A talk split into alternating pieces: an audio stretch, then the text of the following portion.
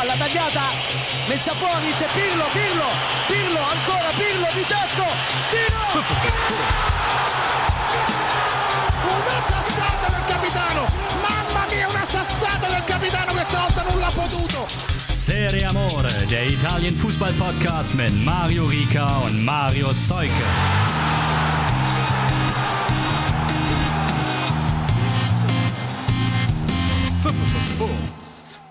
Ciao a tutti, die Länderspielpause ist vorbei und Serie Amore meldet sich nach einem Wochenende des äh, richtigen wahren Fußballs in der Serie A und der Serie B und so weiter wieder zurück. Hier spricht Marius, ihr hört es, das Intro heute mal nicht von Mario gesprochen, denn wer am Sonntag bei Dazon das Spiel zwischen Milan und Lazio geguckt hat, der weiß vielleicht auch warum. Denn äh, Mario hat mit seiner Stimme zu kämpfen, mit einer äh, ist äh, sehr heiser und äh, muss sich deswegen heute entschuldigen, aber sicherlich nächste Woche dann wieder äh, voller Kraft mit dabei und ich habe, glaube ich, nach dem, ich habe letzte Saison einmal äh, eine Folge alleine gemacht und habe mir danach geschworen, das nie wieder so zu machen. Und dann habe ich mir tatkräftige Unterstützung äh, besorgt. Auch äh, Hörerinnen und Hörer der vergangenen Saison werden ihn kennen. Markus bei Twitter ernst unterstrich Mosch ist mir live aus Frankfurt zugeschaltet. Schön, dass du mal wieder dabei bist. Jetzt hatte ich mir so schön die Einleitung, das Triell der Serie Amore Podcast ist zurück zurechtgelegt und jetzt fehlt natürlich einer davon. Können wir das auch in die Tonne werfen? ähm, aber natürlich nur die allerbesten Wünsche an Mario und damit ciao ragazzi und hallo Marius. Ja, da habe ich in der Anmoderation gleich den ersten Fehler gemacht. Natürlich ist es nicht Ernst Mosch, sondern It Sounds to Move. Sorry dafür, Markus.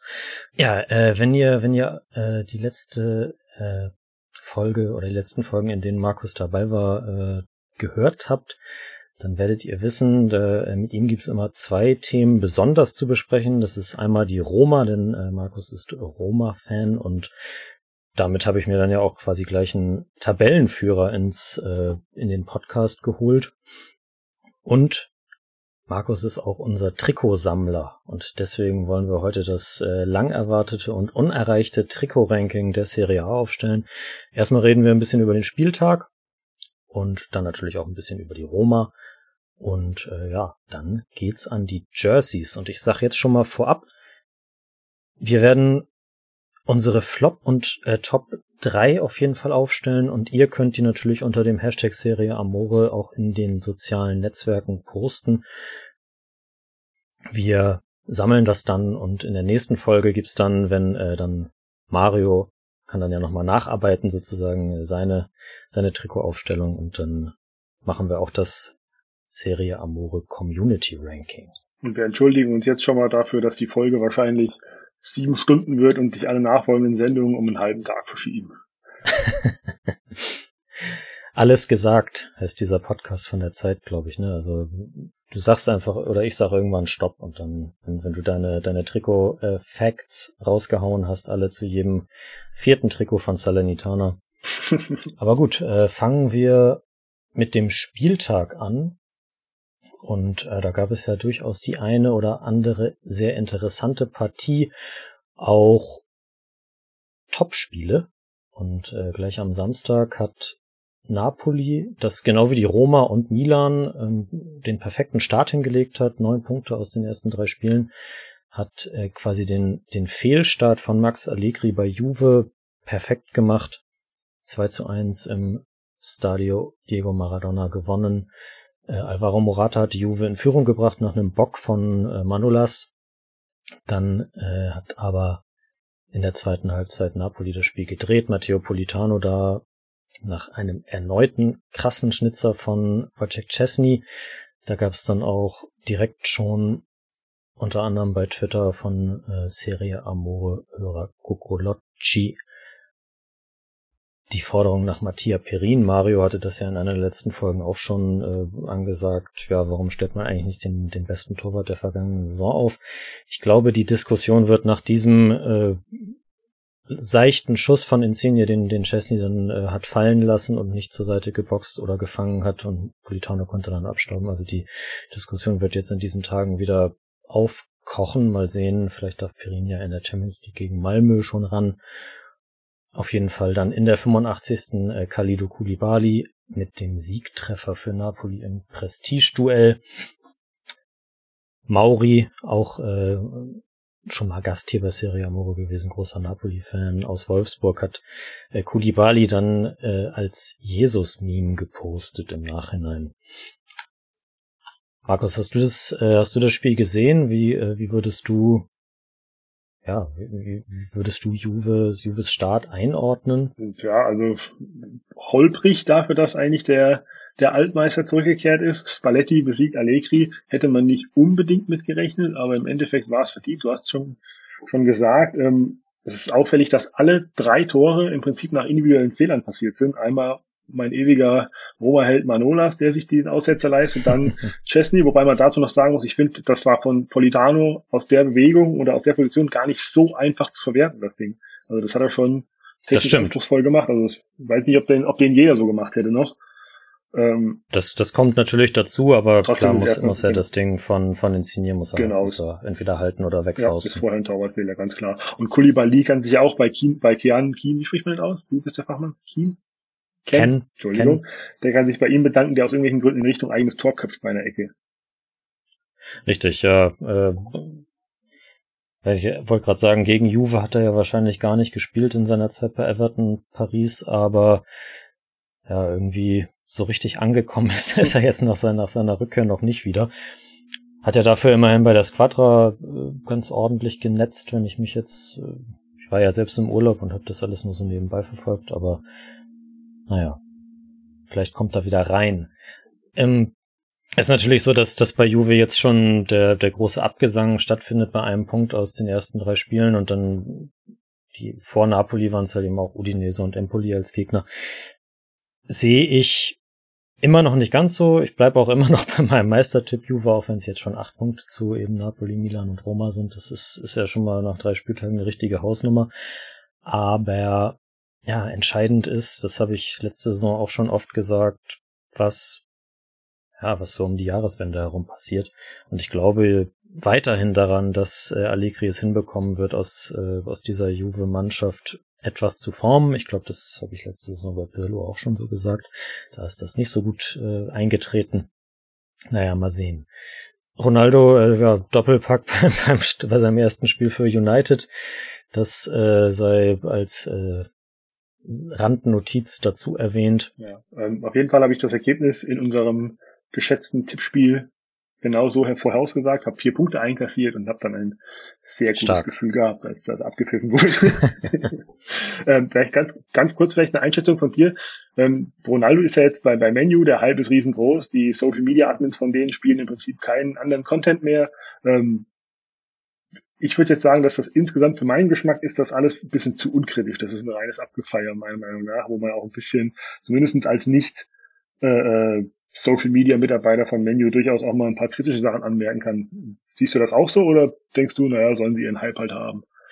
Ja, ich glaube, äh, United kann sich jetzt nicht hinstellen und, und sagen, also die Social Media Mitarbeiter haben ihn ja nicht verpflichtet, die können jetzt nicht hingehen und, und äh, mit den äh, Vergewaltigungsvorwürfen rankommen, aber natürlich sollte man das als als Fan weiß ich jetzt auch nicht, aber zumindest als, als Medienschaffende oder Medienschaffender sollte das auf jeden Fall nicht unerwähnt bleiben. Und ja, also das, das, das Foto vor der, vor der jubelnden Menge in, in ich, die haben ja glaube ich auch zu Hause in Old Trafford gespielt. Das ist, das ist natürlich geil, so irgendwie. Aber ja, es ist, man kann es, man kann Geschichte über Ronaldo finde ich nicht mehr so richtig ohne das schreiben natürlich kann man eine reine sportliche Berichterstattung machen, ist ja ganz klar, aber ja, es, es, es schwingt halt immer irgendwie mit. Und ähm, deswegen einfach unkritisch abfeiern, sehe ich, äh, sehe ich so, geht nicht. Meiner Meinung nach auch viel zu unreflektiert alles. Klar kann man das, ist das eine schöne Headline, Ronaldo kommt wieder nach Hause, schießt zwei Tore, alles gut. Aber trotzdem kann man von Sportmedien, finde ich, teilweise, nee, jetzt nicht alle, aber manche Und von manchen kann man zumindest erwarten, dass die zumindest so reflektiert sind und da ein bisschen tiefer reingehen, aber gut. Ist wohl einfach so durch den Posterboy, dass das dann sich so halt einfach auch besser verkauft wahrscheinlich. Ist vielleicht auch für die Klickzahlen besser, wenn man das nur so handhabt. Mit sich, mit Sicherheit. Also da, äh, da sage ich mal so, das, das ist auf jeden Fall so. Ähm, ja, ich bin, ich bin nach wie vor äh, nicht unglücklich darüber, dass er nicht mehr in der Serie A spielt. Ich äh, weiß nicht, wie das bei unseren Juve-Fans aus der Community so ist. Auf jeden Fall hat äh, Vito ein, ein sich als äh, fairer Verlierer gegeben. Äh, auch bei, bei Twitter folgt gerne rein, at Vito und hat geschrieben, äh, keine Ausreden für die Niederlage heute. Die bessere Mannschaft hat gewonnen. Locatelli, der von Anfang an gespielt hat, äh, stark bis sein Körper ihn getragen hat. Kulosewski spielt ohne Ehrgeiz. Und der, dessen Namen ich nicht schreiben kann, ist leider kein Torhüter, der bei Juve spielen darf. Ja, deswegen mal sehen, ob äh, Mattia Perin jetzt seine Chance bekommt und die dann vielleicht auch, auch irgendwie nutzen kann. Ist auf jeden Fall gut möglich, ja, dass das passiert. auch nicht äh, fröhlich aus dieser aus diesem dritten Spieltag herauskommt. Atalanta, das mit äh, 2 zu 1 gegen die Fiorentina verloren hat, äh, das äh, Spiel der Elfmeter quasi, also alle drei Tore beim 2 zu 1 für die Viola sind vom Punkt gefallen. Dujan Vlaovic, Doppelpack, 33. und 49. Erst ein Handspiel von Joachim Mehle, dann ein super unnötiges Foul von Jim City an ähm, Bonaventura und äh, Duvan Zapata dann äh, mit dem Anschlusstreffer noch in der 65. Da wurde vorher Robin Gosens gefolgt, der für Mele, der nicht wirklich die glücklichste Figur abgegeben hatte, gekommen ist. Atalanta jetzt nach drei Spielen mit vier Punkten erstmal Zehnter. Unter der Woche geht's in der Champions League nach Villarreal. Florenz dagegen unter Vincenzo Italiano eigentlich äh, so gestartet, wie wir uns das erhofft haben. Jetzt äh, sechs Punkte aus den ersten drei Spielen. Vlaovic ist wieder äh, full on track sozusagen. Gonzales, der ja diesmal nur von der Bank gekommen ist, die beiden harmonieren irgendwie super. Und ja, so Atalanta hatte zwar mehr Chancen, hat aber nicht wirklich durchschlagskräftig. Das äh, kennt man ja irgendwie auch schon aus den vergangenen Jahren von ihnen, ähm, dass dann auch mal aus 20 Chancen nicht äh, alle Tore fallen, die fallen könnten. Ja, und Florenz hat das dann irgendwie relativ eiskalt gemacht und ja, der äh, Kollege Christian Staffler schreibt bei Twitter auch, äh, schön, dass die Fiorentina nach dem Gemurks der letzten Jahre wieder äh, Fußball spielen, Fußball spielt. Äh, Italiano wird noch von sich reden machen. Ja, äh, würde ich eigentlich so unterschreiben. Also Florenz auf jeden Fall mit einer der Gewinner der, der, der ersten Spieltage so. Ja, und vor allem, wenn man sieht, was von der Bank noch so kommt, also die Kadertiefe ist bei denen auch gar nicht mal so schlecht, dann waren sie noch gnadenlos effektiv. Und auf der anderen Seite hast du den Atalanta, was auch, was auch dazu gehört natürlich zu dieser Niederlage, was auch wahnsinnig viel liegen gelassen hat in dem Spiel. Ähm, so haben sie jetzt wieder den Stotterstart, den sie letzte Saison schon hatten. Wobei ich davon ausgehen würde, dass Gasperini dann relativ zeitnah in die Spur kriegt und Atalanta dann trotzdem wieder oben mitspielt. Ich habe sie ja mal Hot Take mäßig als Meister bei uns im Tippspiel getippt. Mal sehen, ist noch nicht ganz abgefahren der Zug, aber würde ich mal einfach so stehen lassen, weil wie gesagt, das mit diesen Startschwierigkeiten, das ist bei Atalanta nicht neu zumindest. Da hast du vollkommen recht, ja, klar. Also das, das haben wir letzte Saison auch schon gemacht und dann war es eben auch der, der Schlusssport, äh, der sie dann relativ souverän und wieder in die Champions League gebracht hat. Und ich glaube auch, dass das dieses Jahr kein Problem ist. Also da, da muss man sich als Atalanta-Fan auf jeden Fall noch keine Sorgen machen. Allerdings, was, was ein bisschen äh, kritisch in die Sache mit reinspielt, die meisten Vereine haben ja jetzt wieder äh, richtigen Fansupport, jetzt auch, also zum Beispiel bei, bei Milan, San Siro war unglaublich laut. Das äh, ist, ist einfach großartig zu sehen. Bei Atalanta weiß ich aber nicht, wie das in den kommenden äh, Wochen so weitergeht, denn die Kurva Nord hat sich nach 23 Jahren offiziell aufgelöst. Ich glaube, richtig, die Hintergründe sind noch nicht veröffentlicht worden. Die äh, Spekulationen gehen davon, ähm, ja, einfach Corona, man kann sich nicht mehr äh, ordentlich treffen und, und die Sachen zusammen planen. Wenn wir diesen ähm, an üblichen Ort, wo, wo sie sich zusammenfinden. Äh, Chitina hatte das bei, bei äh, Twitter geschrieben, äh, Kovo di Campagnola. Dann habe ich gelesen, dass der, dass der Anführer der Gruppierung seit ja, seit einiger Zeit Stadionverbot hat, dann gibt es natürlich auch das, was, äh, was in Deutschland auch bei den Ultras eine Rolle spielt. Geht, gehen sie alle ins Stadion, also alle oder keiner. Ähm, entweder dürfen sie alle ins Stadion und eng an eng stehen oder eben es kommt keiner. Auf jeden Fall, ja, wenn, wenn es da jetzt keine, keine wirklich organisierte Fanszene mehr bei Atalanta gibt, dann kann man das, glaube ich, schon als, als Nachteil gegenüber der, gegenüber anderen Vereinen auslegen. Ich glaube, du bist ja auch so ein bisschen durch, durch deine äh, Eintracht-Affinität da auch ein bisschen so an der Fanszene dran. Das, das kann schon eine Rolle spielen, oder? Das wird auf jeden Fall eine Rolle spielen. Die Frage ist jetzt halt, wie es dann halt generell weitergeht, weil ich kann mir nicht vorstellen, dass alle, die jetzt, auch wenn sich die Kurve Nord erstmal auflöst, die Leute werden ja trotzdem nicht alle zu Hause bleiben jetzt, sage ich mal. Ja. Spätestens nach Corona zumindest. Ich glaube, jetzt für die Pandemiezeit hat sich die Kurve Nord, wo sie noch aktiv war, relativ deutlich äh, und klar positioniert hat, hat das von dir bereits erwähnte alle oder keiner als Marschrichtung ausgeben, hat sie auch dran gehalten. Aber irgendwann soll es ja wieder weitergehen und dann wird man halt sehen, was da passiert, weil es werden, wie gesagt, manche oder wahrscheinlich viele werden wieder auftauchen. Vielleicht entstehen neue Gruppierungen, aber das ist natürlich, dann muss sich eine neue Hierarchie bilden, neue Gruppen. Ähm, das wird auf jeden Fall Zeit brauchen. Also egal wie, wie das sich jetzt dreht und wendet, das ist jetzt nichts, was, was, was, was jetzt in Bergamo innerhalb von zwei, drei, vier, fünf Monaten sich irgendwie wieder einrenken lässt. Also das ist schon, das ist schon ein Schlag bei denen. Und wie du schon gesagt hast, wir haben ja wieder Eintracht mit denen schon, ich glaube, ich weiß gar nicht, seit 98 oder so, also so lang schon mit denen eine Fanfreundschaft auch. Ähm, das war früher viel, was da an Einfluss hochkam. Das war zu einer Zeit, wo Atalanta hierzulande sozusagen fast noch kein Schwein gekannt hat, weil das wie die Eintracht zu der Zeit um die Jahrtausendwende eher eine Fahrstuhlmannschaft war. Mal Serie A, ja, Serie ja. B. Ähm, war das jetzt nicht so die populärste Mannschaft hier, sage ich mal, in, in Deutschland oder auch Österreich, Schweiz wahrscheinlich auch nicht.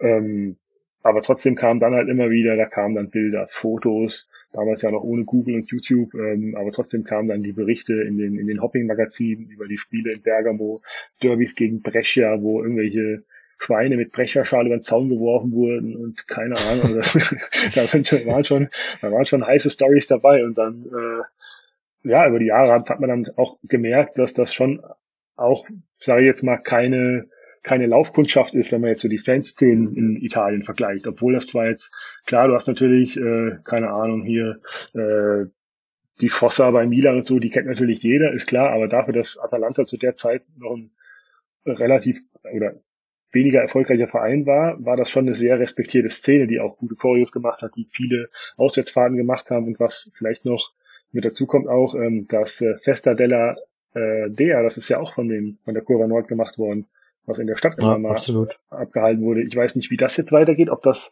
damit auch mitbeerdigt ist oder ob das irgendwie auf anderem Wege veranstaltet wird. Das ist ja auch noch so ein Faktor. Zwar auch nur, hat jetzt mit Fußball direkt, direkt, direkt nichts zu tun, ist aber auch was, was in Bergamo natürlich eine, ähm, auch eine gewisse Tradition hat, die jetzt erstmal in einem großen Fragezeichen steht. Genau, da bleibt auf jeden Fall zu hoffen, dass ja, dass, dass das irgendwie in irgendeiner Form weitergehen kann, dass, dass sich halt da, wie du schon sagst, äh, neue Gruppen draus bilden. Gut, das, das wird ja so oder so passieren, denn ich glaube auch nicht, dass, dass die Leute einfach alle nicht mehr ins Stadion gehen.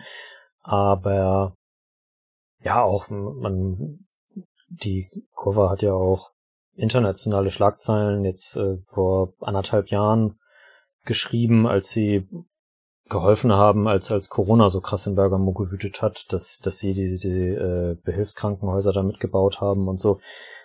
Hm. Auf jeden Fall auf jeden Fall schade und es bleibt zu hoffen, dass es da irgendwie in irgendeiner Form lieber schneller als als langsamer weitergeht. Ja, man hat auch gesehen, wie, was du gerade sagst, mit den, äh, mit den Krankenhäusern, die, glaube ich, in ein Parkhaus teilweise reingebaut wurden oder so, wo dann Wände eingezogen wurden, dass die auch, da sieht man auch mal, wie gut die vernetzt waren. Also du hast im Prinzip, das hieß ja, äh, die Kurva Nord hat gesagt, wir helfen und dann hat weiß ich, eher Stunden statt Tage gedauert, bis die über ihre Kanäle Handwerker, Elektriker, Trockenbauer alles beigeschafft haben und dann angefangen haben, direkt loszulegen, wo, wo sich ja. alle Behörden und alle anderen noch fragend umgeguckt haben. Also das ist schon, das ist schon aller Ehren wert und das kann man eigentlich gerade jetzt die Leute, die da aus der Region kommen, das kann man eigentlich gar nicht hoch genug einordnen, was die da gemacht haben, weil das ist alles andere als selbstverständlich, meiner Meinung nach. Ja, so sieht's aus. Also Kurva Nord, wir werden euch auf jeden Fall vermissen und äh, ja, kommt in irgendeiner Form wieder. Nächstes Spiel. Erste Punkte äh, abgegeben hat Inter Mailand, der Meister, 2 zu 2 bei Sampdoria gespielt, das äh, jetzt ja, immer noch relativ weit unten rumkrebst mit äh, zwei Remis und einer Niederlage nach drei Spielen. Aber 2 zu 2 gegen Inter, ist ja schon mal ein Achtungserfolg. Ähm, die Nerazzurri waren in Führung gegangen in der 18. Minute durch einen Traumfreistoß von Rocchera Federico Di Marco. Dann hat äh, Maya Yoshida für Samp in einem sehr kuriosen Tor nach einer Ecke ausgeglichen. Da, äh, ja, weiß nicht, hat sich Handanovic wahrscheinlich auch gedacht, ja gut, jetzt schon direkt schon wieder ein gebrauchter Tag. Schönes Gemurmel, sage ich, ja, das Tor. Ja, genau. In der 44. Inter eiskalt gekontert, Lautaro Martinez besorgt da die wieder die Führung. Und dann kurz nach der Pause ist es Tommaso Augello gewesen, der mit einem, auch mit einem absoluten Traumtor, auch richtig geile Vorlage von Bereschinski, äh, quasi den Endstand herstellt. Ja, Inter, wie gesagt, lässt erstmals äh, direkt vor dem Champions League Spiel gegen Real Madrid und Carlo Ancelotti federn in der Liga, hat jetzt sieben Punkte aus drei Spielen. Ah, trotzdem, also trotz dieses Remis, denke ich, kann mit dem Saisonstart bei Inter und für Simone Inzaghi jeder zufrieden sein, oder? Würde ich auch sagen, wobei, ähm, ich weiß nicht, ob du das vor dem, vor dem 2-1 gesehen hast. Ähm, ich finde, da muss man eventuell auch mal über Foul an Damsgaard sprechen, weil der mit dem Bodycheck abgeräumt wird, danach rollt der Konter und Martinez macht das 2-1. Weiß ich nicht, ob man das vielleicht auch hätte abfallen Habe ich auch gesehen, ist, ist glaube ich, ja, ist äh, so eine 50-50 ja, so Variante. Es mhm. gibt sicherlich, genau, sicherlich Schiedsrichter, die das abpfeifen. Jetzt bräuchten wir Mario, der ja auch Schiedsrichtererfahrung hat, der könnte das äh, aus objektiver Sicht einordnen. Naja. bei, äh, bei Samp auf jeden Fall der, der neue Traumsturm. Zum ersten Mal zusammen Caputo und Quagliarella. Dahinter dann Damsgaard und Kandreva, das, äh, das hat schon was. Das ist schon nicht schlecht, ne? Das kann sich schon sehen lassen. Wobei man sagen muss, also beim 2-2, auch Gello, den trifft er auch, glaube ich, von 100 Versuchen einmal so, wie er den da rein definitiv, den Volley. Definitiv. Ich glaube, letzte Saison hatte er, ich weiß nicht mehr gegen wen das war, aber hatte er auch so ein Spiel, wo irgendwie auch so, auch so ein Volley-Ding von da, von der Strafraumkante dann unten links ins Eck gehauen hat. Also einmal in der Saison äh, nimmt er sich so einen raus. Jetzt hat es auf jeden Fall Inter getroffen, das äh, eben dadurch nicht den dritten Sieg aus dem dritten Spiel holen konnte. Ganz im Gegensatz zum Stadtrivalen Milan, das ja, das, das bisher so ja, durchaus gefeierte Lazio so ein bisschen entzaubert hatte. Ich glaube, das hat diese wahrscheinlich auch das ein oder andere Lächeln ins Gesicht gezaubert, oder? Also beschwert habe ich mich nicht drüber. Einerseits natürlich, weil es äh, die ewige Nummer zwei aus Rom getroffen hat ähm, und zum anderen natürlich, weil unser alter ewiger Held Ante Rebic wieder einen richtigen Sahnetag hatte, hat ähm, schon bärenstark das von Leao das 1 zu 0 aufgelegt. Ähm, ich glaube, ich glaube, das war sogar im Spiel kommentiert von dem, Mario hatte jemanden dabei, ich habe das leider nicht parat, wer es war. Christian Bernhard war das. Ah, okay. Der hat, glaube ich, gesagt, Rebic macht nicht viel, aber was er macht, macht er richtig. Und das war im Prinzip bei dem, bei dem Assist, also er macht nichts Spektakuläres, aber er macht was, was funktioniert, so, glaube ich, wurde es, glaube ich, in der Richtung irgendwie gesagt. Und das stimmt halt auch. Das war jetzt kein, kein Pass, wo du jetzt irgendwie ein Pirlo für gebraucht hättest, der das mit dem Laser ausmisst, aber es war halt genau die richtige Aktion in der Szene. Und später. Genau, und also später, war ja, war ja so ein, so ein Doppelpass. Ja, äh, Leao hat es ja quasi selbst eingeleitet. Und ja, es, es, sah, es sah im Grunde genommen sehr einfach aus. Und die, die Lazio-Abwehr war da nicht wirklich auf der Höhe auf jeden Fall. Genauso, ja, genau wie beim, beim 2 zu 0, äh, wo du gerade, glaube ich, drauf hinaus wolltest. Genau, das, äh, 1 zu 0 war in der 45. und dann 67. Slatan auch wieder auf Vorlage von Rebic. Genau, der hat zwei Assists an dem Tag, also war schon ein guter Tag. Slatan hat seine neue Frisur präsentiert. hat hinten raus noch eine schöne Rudelbildung mit, ich glaube, Lukas Leiva gehabt. Dann ist, glaube ich, Stari noch mit Rot vom Platz geflogen. Ich weiß aber nicht warum. Weiß nicht, ob du das zufällig gesehen hast. Sari ist mit Rot dann noch geflogen irgendwie. Genau, äh, Sari hat nach, nach Abpfiff war das, glaube ich, schon. dass er, oder kurz vor Abpfiff, ja, äh, hat, hat Sarri die rote Karte gesehen und ähm, er hat, er hat sich danach dazu geäußert und hat gesagt, dass, dass Alexis Salemakas äh, etwas zu ihm gesagt hätte, dass man, dass man zu älteren Personen nicht sagt. Was auch immer das äh, bedeutet. Ich weiß nicht, ich finde, bei, bei, bei Sari stellt man sich, äh, kann man sich das immer nicht so richtig vorstellen, dass der Mann auch so richtig ausrasten kann, wenn man stoisch an der Seitenlinie rumsteht und seine, seine Zigarettenpäckchen aufraucht.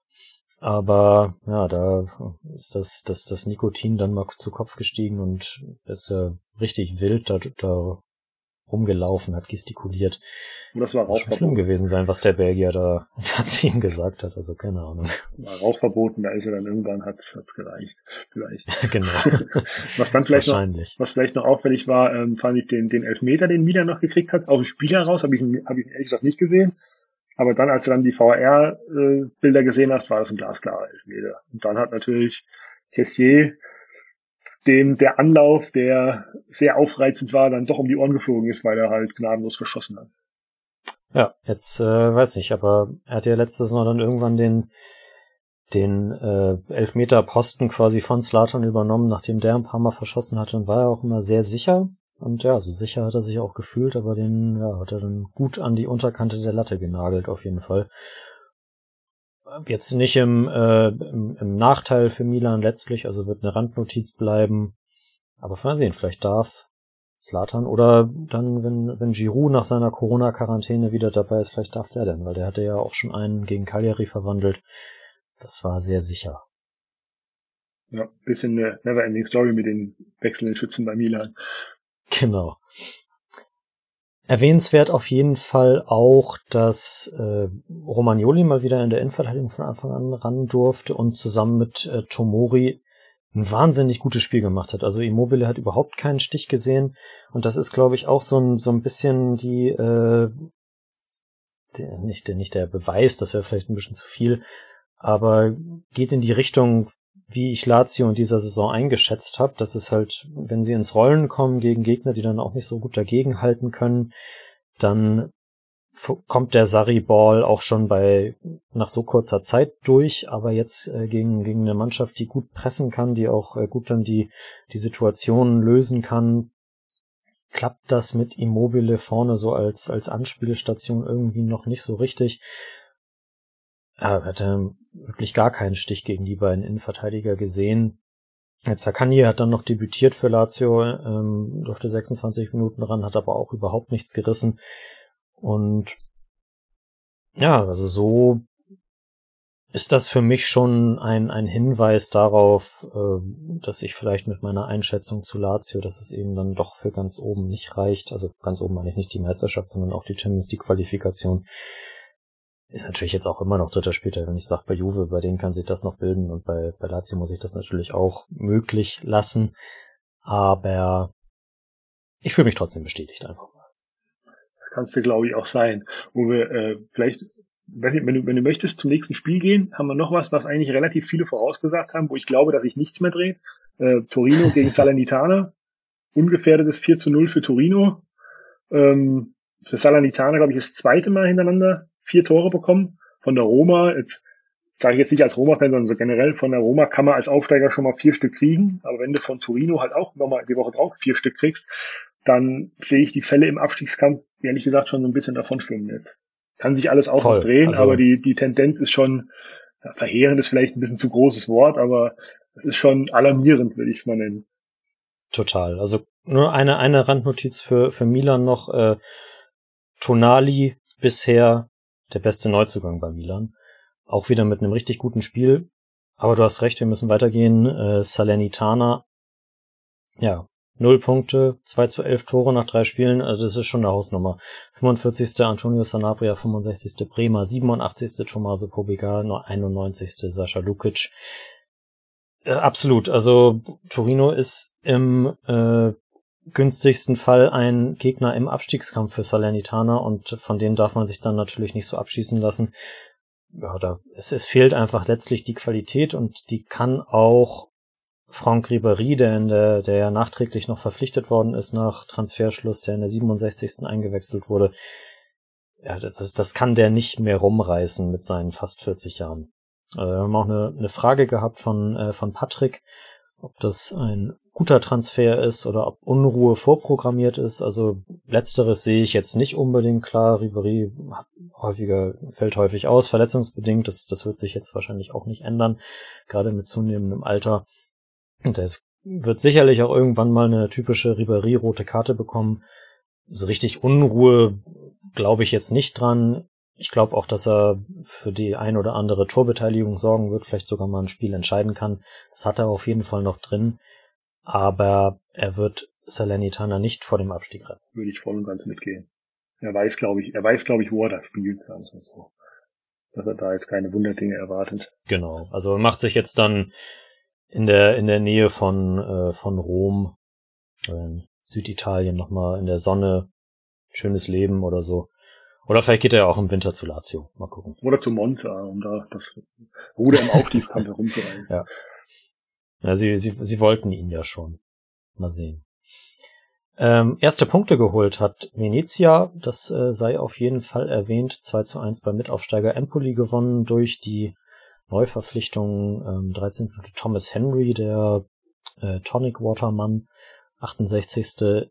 David Okereke und äh, Empoli konnte nur noch durch einen Foul-Elfmeter von Nedim Bayrami ausgleichen. Erwähnenswert auf jeden Fall, dass bei Venezia es vier verletzungsbedingte Auswechslungen gegeben hat, darunter Aramu, der beste Offensivspieler der Serie B-Saison äh, der vergangenen, also von Venezia, und äh, Torwart Lezzerini auch. Mal sehen, ob äh, da irgendwas Schwerwiegendes dabei ist. Das habe ich jetzt gerade nicht auf der Uhr, aber ich habe mich auf jeden Fall gefreut, dass Venezia den ersten Sieg holen konnte. Ja, sind, sind glaube ich, jetzt definitiv in der Serie A angekommen. Wir haben ja auch viele neue Spieler im Kader. Das ist ja auch alles nicht so ganz ohne bei denen. Ähm, das Oporeke-Tor, was du gerade angesprochen hast, das war auch eine Bewerbung eigentlich ums Tor des Monats. Solo über einen, Solo absolut, über einen halben Platz. Ähm, der kam, glaube ich, aus Brügge, wo er gar nicht so als riesengroßer Goalgetter aufgefallen ist. Hat, glaube ich, zwar insgesamt eine ganz okay Quote da gehabt, hat aber, glaube ich, letzte Saison wettbewerbsübergreifend irgendwie vier Tore gemacht. Ist jetzt also nicht der absolute Bomber, den man da jetzt irgendwie sich vielleicht gewünscht hätte, aber mal gucken, vielleicht funktioniert er da ganz gut. Eben genau. Also ich glaube, der, der Henry hatte in Belgien dafür eine umso bessere Torquote. Mein äh, geschätzter Transfermarktkollege Christian Schwarz, der sich äh, exzellent mit dem belgischen Fußball auskennt, der meinte auch, okay, okay, Rike, was soll das? Äh, der war bei Brügge Rekordeinkauf und ist entsprechend dann an der Torquote gefloppt dort und jetzt eben nach Italien zurückgegangen. War vorher, meine ich, bei Spezia und das ist auch eine perfekte Überleitung, denn Spezia hat, glaube ich, auch immer noch null Punkte, wenn ich mich nicht irre. Die haben 0 zu 1 gegen Udinese verloren, da wo ich jetzt äh, weiterhin Abbitte leisten muss. Udinese präsentiert sich absolut nicht wie ein Absteiger. Äh, Lazar Samacic, äh, das äh, ehemalige Hertha und Red Bull Leipzig Megatalent, jetzt bei Udinese hat äh, ja, kurz vor Schluss da den, den Siegtreffer geschossen. Und bei Spezia waren wir noch was schuldig. Da konnten wir letzte Woche die, äh, die Frage von Leon zum Scudetto 1944 nicht komplett beantworten. Ich habe mir da nochmal im Urlaub diverse Artikel durchgelesen und versuche das jetzt nochmal ein wenig zu erläutern. Also der äh, Scudetto, der ist ja auch, da können wir dann gleich schön im, äh, im Trikot-Ranking draufkommen, der ist ja auch auf einem Trikot drauf von Spezia, ne? Ja, genau, richtig. Aber das ist, glaube ich, der, der nicht, in Anführungszeichen, der nicht zählt oder von der Liga nicht anerkannt wird. Genau, also es ist kein äh, offizieller Scudetto, sondern er wird äh, seit 2002 als Ehrentitel gewertet. Das war äh, ja die Saison 43, 44 oder vielleicht war es nur im, im Frühjahr 44. Ähm, da war Italien besetzt. Äh, Benito Mussolini und sein faschistisches Regime sind ja im äh, Juli 43 abgesetzt worden von den Alliierten. Und äh, die offizielle Serie A-Saison fand äh, wegen des andauernden Zweiten Weltkrieges, da waren ja auch viele Spieler dann im Krieg beschäftigt oder schon in Gefangenschaft, äh, fand deswegen nicht statt. Dafür gab es dann dass äh, mehrere regionale Meisterschaften quasi. Es gab auch eine in Rom, die hat tatsächlich Lazio gewonnen, sage ich mal ganz kleinlaut. In Süditalien gab es auch eine, aber in Norditalien gab es die einzige, die wirklich überregional stattgefunden hat, das äh, Campionato Alta Italia. Und dort gab es, äh, zählen kann ich nicht so gut, sechs Gruppen mit Vereinen aus äh, in der ersten Gruppe äh, Piemont Ligurien, dann aus der Lombardei, aus dem Veneto dann äh, Friuli und Venezia Giulia, aus der Emilia Romagna und aus der Toskana. Die äh, haben in ihren Staffeln sozusagen gegeneinander gespielt. Danach gab es Halbfinals und Finale und äh, gewonnen hat dort nicht mal offiziell Spezia Calcio, sondern äh, VVFF Spezia. Der offizielle Verein war damals nämlich inaktiv, unter anderem, weil eben einige Spieler, einige der Fußballprofis, wenn man so will, ich glaube, Profitum gab es damals ja auch noch nicht so wirklich, ähm, eben im Krieg waren und auch der, äh, der, der Chef des Vereins nach Deutschland deportiert worden war. Und äh, das letzte verbleibende Führungsmitglied von Spezia damals hat dann bei der lokalen Feuerwehr angefragt, ob äh, die aushelfen könnten und äh, die Leute haben mitgespielt und das hat gereicht. Unter anderem auch in der Final die Finalrunde gab es dann gegen Torino, damals die beste Mannschaft Italiens und Venezia und ja, Spezia hat dieses Turnier dann für sich entschieden. Und trägt bis heute den Patch auf dem Trikot dafür, genau. Ja. Genau. Finde ich auch ja, ziemlich okay. Es tut auch keinem weh, sagen wir mal so. Für die ein schönes Gadget.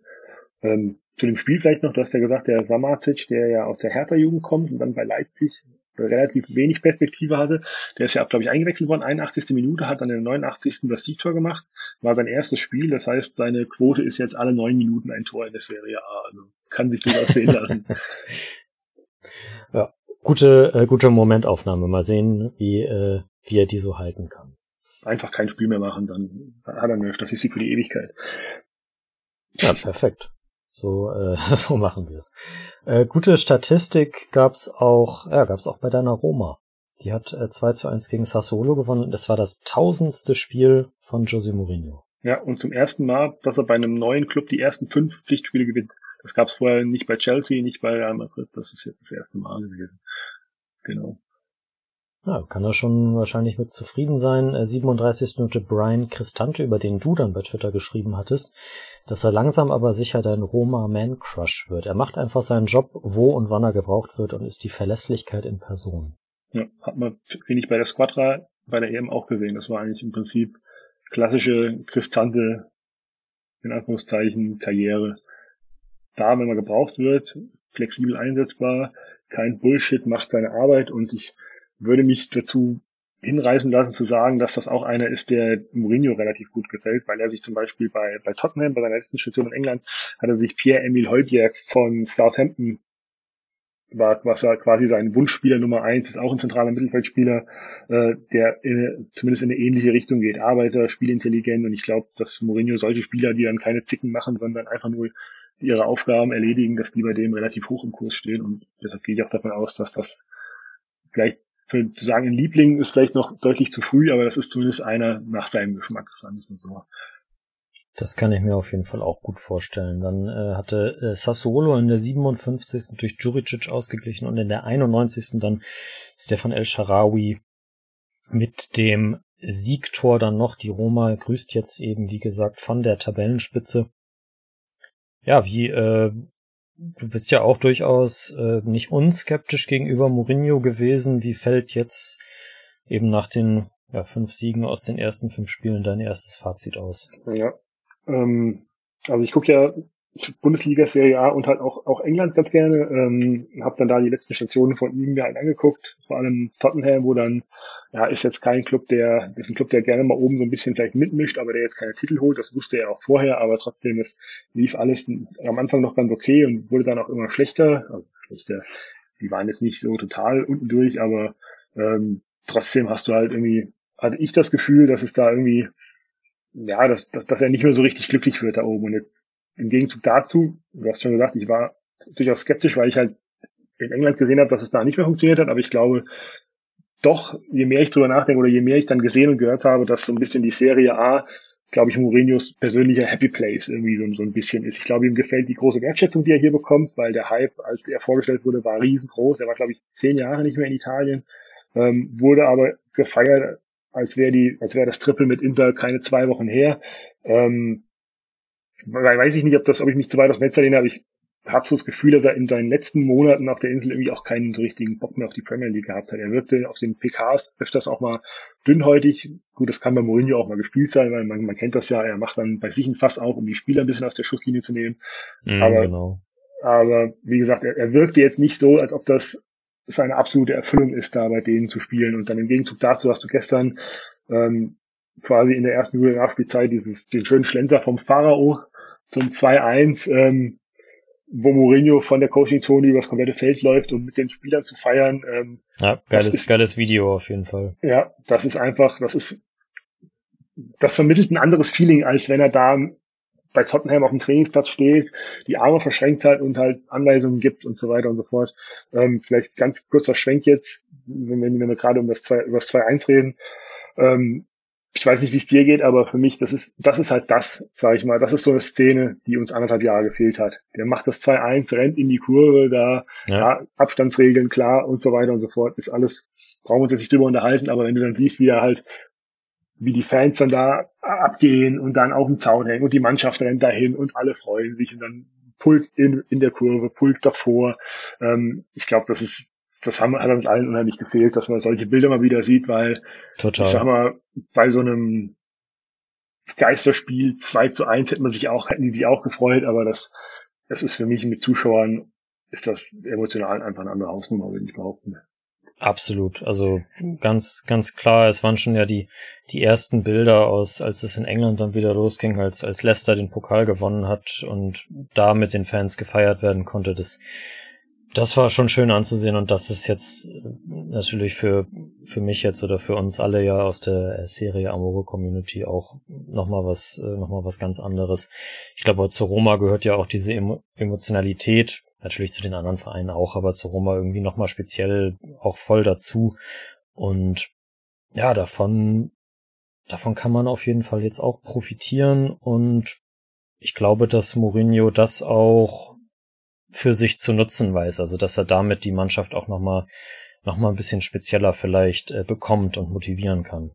Ja, ich finde, er passt auch ganz gut dahin, wie du schon gesagt hast, Rom hat eine relativ, ja, die Fans sind relativ aufgedreht, du hast die Fanradios, du hast viel Presse, ähm, das ist einer der, würde ich sagen, der emotionalsten und aber auch anspruchsvollsten Standorte in der Serie A. Ähm, und da ist natürlich immer relativ schnell Unruhe und vielleicht ist Mourinho genau der, den es da gebraucht hat, weil er einer ist, an dem sowas, wenn eine Kritik von außen kommt, das perlt an dem vielleicht auch einfach mal ab. Das ist einer, der sich nicht von außen reinreden lässt, sondern der einfach sein Ding macht. Viele andere Trainer kommen halt dahin, wollen sicher auch mit guten Absichten was machen, aber durch den Druck, der von allen Seiten kommt, dann irgendwann Kompromisse machen und dann irgendwann, wenn du immer nur Kompromisse machst, kriegst du halt keinen Neuanfang hin. Und Mourinho ist halt einer, der macht Ansagen, zieht sein Ding durch und er hat, glaube ich, auch deutlich mehr Kritik als zum Beispiel, äh, Kritik, Entschuldigung, deutlich mehr äh, Kredit als, äh, als viele seiner Vorgänger es hatten. Das heißt, auch wenn es mal jetzt, sagen wir mal, der, wenn der Start jetzt nicht so perfekt mit fünf Siegen aus fünf Spielen gewesen wäre, wäre das unter Mourinho trotzdem hätte es weniger Murren gegeben als unter den meisten anderen Trainern. Und bei seiner Mannschaft hat man ja auch gesehen, er hat, er hat ja auch die Mannschaft gestrafft. Das hat man ja gesehen. Fazio, Sonsi, Santon aussortiert. Ähm, Thiago Pinto hat noch den einen oder anderen Ladenhüter losgekriegt und Mourinho hat einfach seinen Kader quasi ja ein bisschen insgesamt glaube ich verkleinert. Ich habe jetzt keine Zahlen parat, aber gefühlt hat er den Kader schon verkleinert, hat so ein paar Mitläufer ähm, abgegeben, aussortiert, je nachdem, teils, teils, ähm, wo ist jetzt eine reine Vermutung, aber du hast vielleicht jetzt auch einfach mehr Zug im, äh, im Training drin, weil du jetzt keine, keine Fazios, Zontis oder Bruno Perez mit drin hast, die eigentlich wissen, dass sie keine Perspektive bei dem Verein haben und die dann im Training vielleicht nur 80 Prozent geben, was natürlich für die Stammspieler dann auch nicht so das Alleroptimalste ist. Ähm, und stattdessen hat man zum Beispiel Shomurodov, habe ich es richtig ausgesprochen, Shomurodov geholt von Genua. Ich denke. Zu reinigermaßen. Die Leute werden wissen, wer gemeint ist. Ähm, ja wo jetzt manche sich gefragt haben, 17 Millionen für den, warum?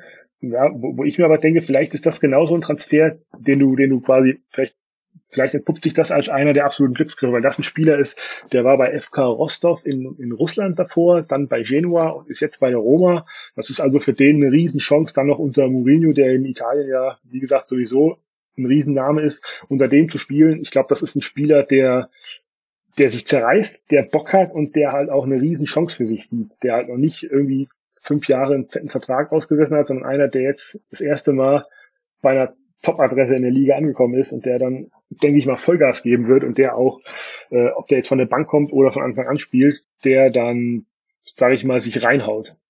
Was jetzt von manchen, ich meine, von, von, von Pastore war jetzt nicht mehr allzu viel zu erwarten, würde ich mal sagen, weil er mal so ein paar Gnadenminuten gekriegt hat. Ähm, das ist bei dem definitiv anders, meiner Meinung nach. Ja, würde ich auch jetzt schon, jetzt schon sagen, dass es, äh, dass das vom, vom Scouting oder von der Kaderplanung her irgendwie viel mehr, ja, irgendwie viel intelligenter gewirkt hat als in den letzten ja. Jahren, wo sind teilweise auch dann doch recht wahllose Transfers nach mhm. Namen getätigt wurden. Viel also nichts, so. nichts gegen Pedro zum Beispiel, der ja auch durchaus seine Momente im Roma-Trikot hatte, aber ja, so ein, so ein Schumowodov äh, irgendwie ja, ich, ich habe ich hab das ja letzte Folge, glaube ich, auch schon gesagt. Ich habe mich bei den 17 Millionen auch gefragt, äh, why, aber ja, also die, die, die Frage ist schon beantwortet im Grunde genommen. So, und ich auch ähm, so unglaublich positiver Effekt irgendwie. Und ja, die, die Roma macht, macht Spaß beim Zugucken. Mal sehen, wie es jetzt unter der Woche geht. Schön, schön Conference League gegen ZSK Sofia. Mal sehen, wie das da dann so aussieht. Aber ja, auf, auf jeden Fall bisher eine positive Überraschung. Ja, ist wie Tammy Abrahams eigentlich einer, der sofort auch funktioniert hat. Absolut. Abrahams, der schon, der schon in der Championship mit Aston Villa alles kurz und klein geballert hat. Der dann auch bei, bei Chelsea, das war glaube ich die Saison, wo die Transfersperre hatten, wo er relativ viel gespielt hat bei denen, weil sie keine ja, zukaufen ja. konnten. Da hat er relativ viel gespielt, jetzt dürfen sie wieder einkaufen, entsprechend sind die Einsatzzeiten wieder ein bisschen zurückgegangen. Ähm, ist für mich ein super Transfer, großer Stürmer, Knipser, man hat schon gesehen, der ist relativ schnell auch im System drin, was jetzt mal bei Spielern, die aus England nach Italien kommen, nicht immer der Fall ist. Ähm, ja, und das, dann kannst du noch schon Moduro von der Bank nachbringen oder kannst du auch beide zusammenbringen. Äh, das macht schon Bock, geht halt auf, äh, auf Kosten von Majoral, der mal wieder bei einem Verein trotz guter Phasen wahrscheinlich nicht so richtig glücklich wird bei der Roma. Der ist ja noch ausgeliehen im Jahr. Hat aber bisher noch keine allzu große Rolle gespielt. Das, äh, ja, finde ich, hat sie sich auch schon so ein bisschen dahin dadurch abgezeichnet, dass er eben nicht jetzt schon fest verpflichtet worden ist, ja. dass äh, Mourinho vielleicht eher mit anderen Leuten plant. Mal sehen, wie er, ja, hat durchaus auch das ein oder andere Tor letzte Saison geschossen, wie er noch seine mhm. Einsatzzeiten bekommen wird, wäre er dann sicherlich auch ein Kandidat, wenn er auf der Liste steht für die, für die Conference League. Ja. Genau, und Carlos Perez scheint wieder ein bisschen im Aufwind zu sein unter Mourinho, spielt hat immer mal seine Minuten bekommen. Äh, Villar hingegen hat noch ein bisschen zu kämpfen im zentralen Mittelfeld, weil Mourinho da einfach seine, ja, seine Lieblinge vielleicht noch nicht komplett gefunden hat, aber schon so eine, so eine grobe Richtung vorgibt. Und was vielleicht als Transfer vielleicht noch ganz kurz erwähnt werden muss, äh, was eine ganz wichtige Baustelle war, die Thiago Pinto jetzt relativ frühzeitig geschlossen hat, war die äh, im Tor. Weil noch eine Saison, wo du mit äh, Mirante, Paul Lopez wechseln sich alle drei Wochen abspielst, ähm, weiß ich nicht, das, da brauche ich mich nicht wundern, wenn es nach für ganz oben oder relativ weit oben nicht reicht. Ähm, jetzt hast du mit äh, Rui Patricio eine, eine richtige, richtige Nummer eins, unumstritten, unumstößlich. Das ist auch einer, man hat es, glaube ich, gestern wieder gesehen, der dir auch mal ein oder drei Punkte retten kann mit ja. der einen oder anderen Parade. Ähm, und jetzt hast du auf der Position einfach, einfach Ruhe und das hast du, würde ich sagen, seit Alisson Becker in Rom nicht mehr gehabt, dass du ja. wirklich Ruhe hattest. Selbst äh, Olson, der gar nicht so schlecht war, wie er geredet wurde, ähm, den hat man ja auch kurz vor Schluss noch, ich glaube, nach, nach Sheffield abgegeben. Genau. Ähm, wie gesagt, ist kein schlechter Torhüter. Das Problem ist, dass der Name meiner Meinung nach in Rom schon mehr oder weniger verbrannt ist. Und du, wenn du mit dem in die Saison gehst, kannst du sicher sein, dass bei jedem kleinen Wackler oder bei jeder vielleicht unglücklichen Situation, für die er gar nicht unbedingt was kann, dass sofort die Diskussionen losgehen. Und dann ja, das weiß natürlich dann verselbstständigt, äh, verselbstständigt sich das in Rom auch mal schnell. Und dann hast du zwei Wochen eine Torwartdiskussion, die du einfach nicht brauchst. Und das haben sie glaube ich, auch mit Weitsicht gelöst, indem sie einen geholt haben, an dem es jetzt zumindest Stand jetzt nichts auszusetzen gibt und der ganz klar die Nummer eins ist, die Nase vorne hat. Ja, ich war, ich war tatsächlich angesichts der Ablöse am Anfang ein bisschen skeptisch, weil ich dann ihn auch in, in Wolverhampton nicht wirklich weiter verfolgt hatte. Aber ja, ich glaube, er hat jetzt schon gezeigt, dass er mit seiner Erfahrung und äh, Rui Patricio ist ja auch ein Führungsspieler, ein anerkannter, ähm, dass er ja, dass er dieser Mannschaft einfach weiterhelfen kann. Und ich glaube tatsächlich auch, dass das letzte Saison ein Teil des Problems war, was du schon geschildert hast, dass, dass es eben häufig diese Torwartwechsel gegeben hat. Dann kann sich ja auch eine Defensive nicht wirklich finden einfach. Genau. Ja. Und jetzt hast du wirklich eine feste Nummer eins hinten drin. Wenn der sich nicht verletzt, gehe ich davon aus, dass der selbst in der, in der Conference League alle Spiele macht. Ja. Weil warum nicht?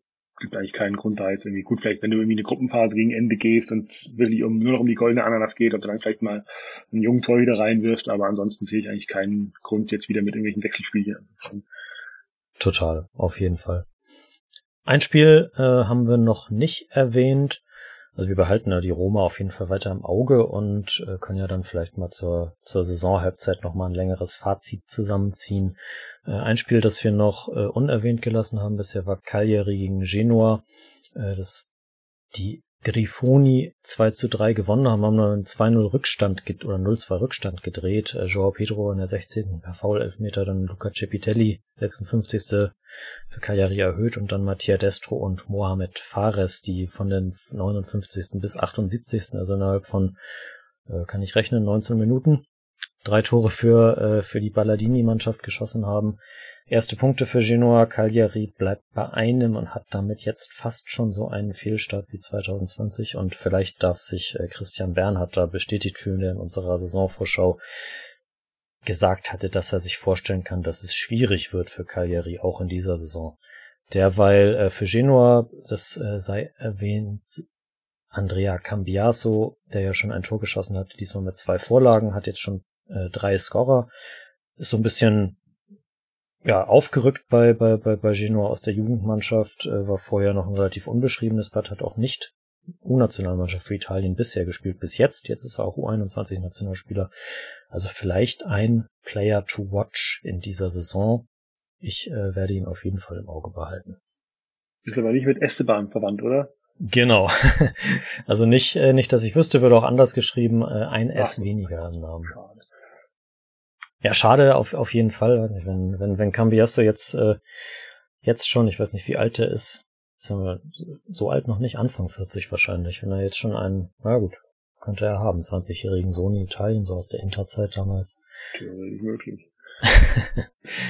Nun denn, Spekulation. Apropos, hm? apropos, apropos alte Männer, Goran Pandev nach einer Stunde, der ewige, ausgewechselt, äh, hat gegeben, was drin war. Ähm, denke, das ist so was ihn die ganze Saison über erwarten wird. Aber er wird noch die eine oder andere Bude machen, aber wahrscheinlich selten über 90 Minuten spielen, was auch ja. völlig okay ist. Ja, absolut, absolut. Ich glaube, da, da wird er mit zufrieden sein, äh, da wird Balladini mit zufrieden sein, da werden die Fans mit zufrieden sein.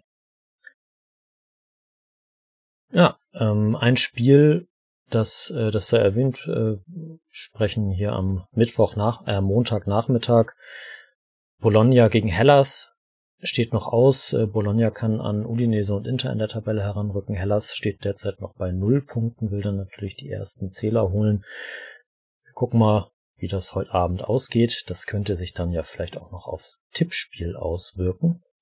Da wollten wir ja immer den aktuellen Stand durchgeben und äh, eben ein Spiel vor Spieltagsende führt weiterhin Robson mit jetzt 61 Punkten, kann glaube ich auch durch diese Partie nicht mehr von seinem Führungsrang heruntergebracht werden. Aktuell die Tagesführenden mit je 16 Punkten Paolo Shikari, Il Genio, Andy N, King Kohlscheid und Lenso.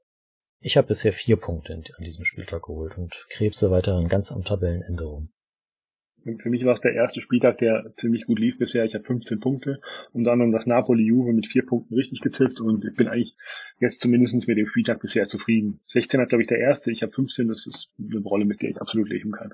Ja, vielleicht äh, geht da, je nachdem, wie es heute Abend ausgeht, ja auch noch was in Richtung Tagessieg. Das erwähnen wir dann auf jeden Fall nächste Woche nochmal.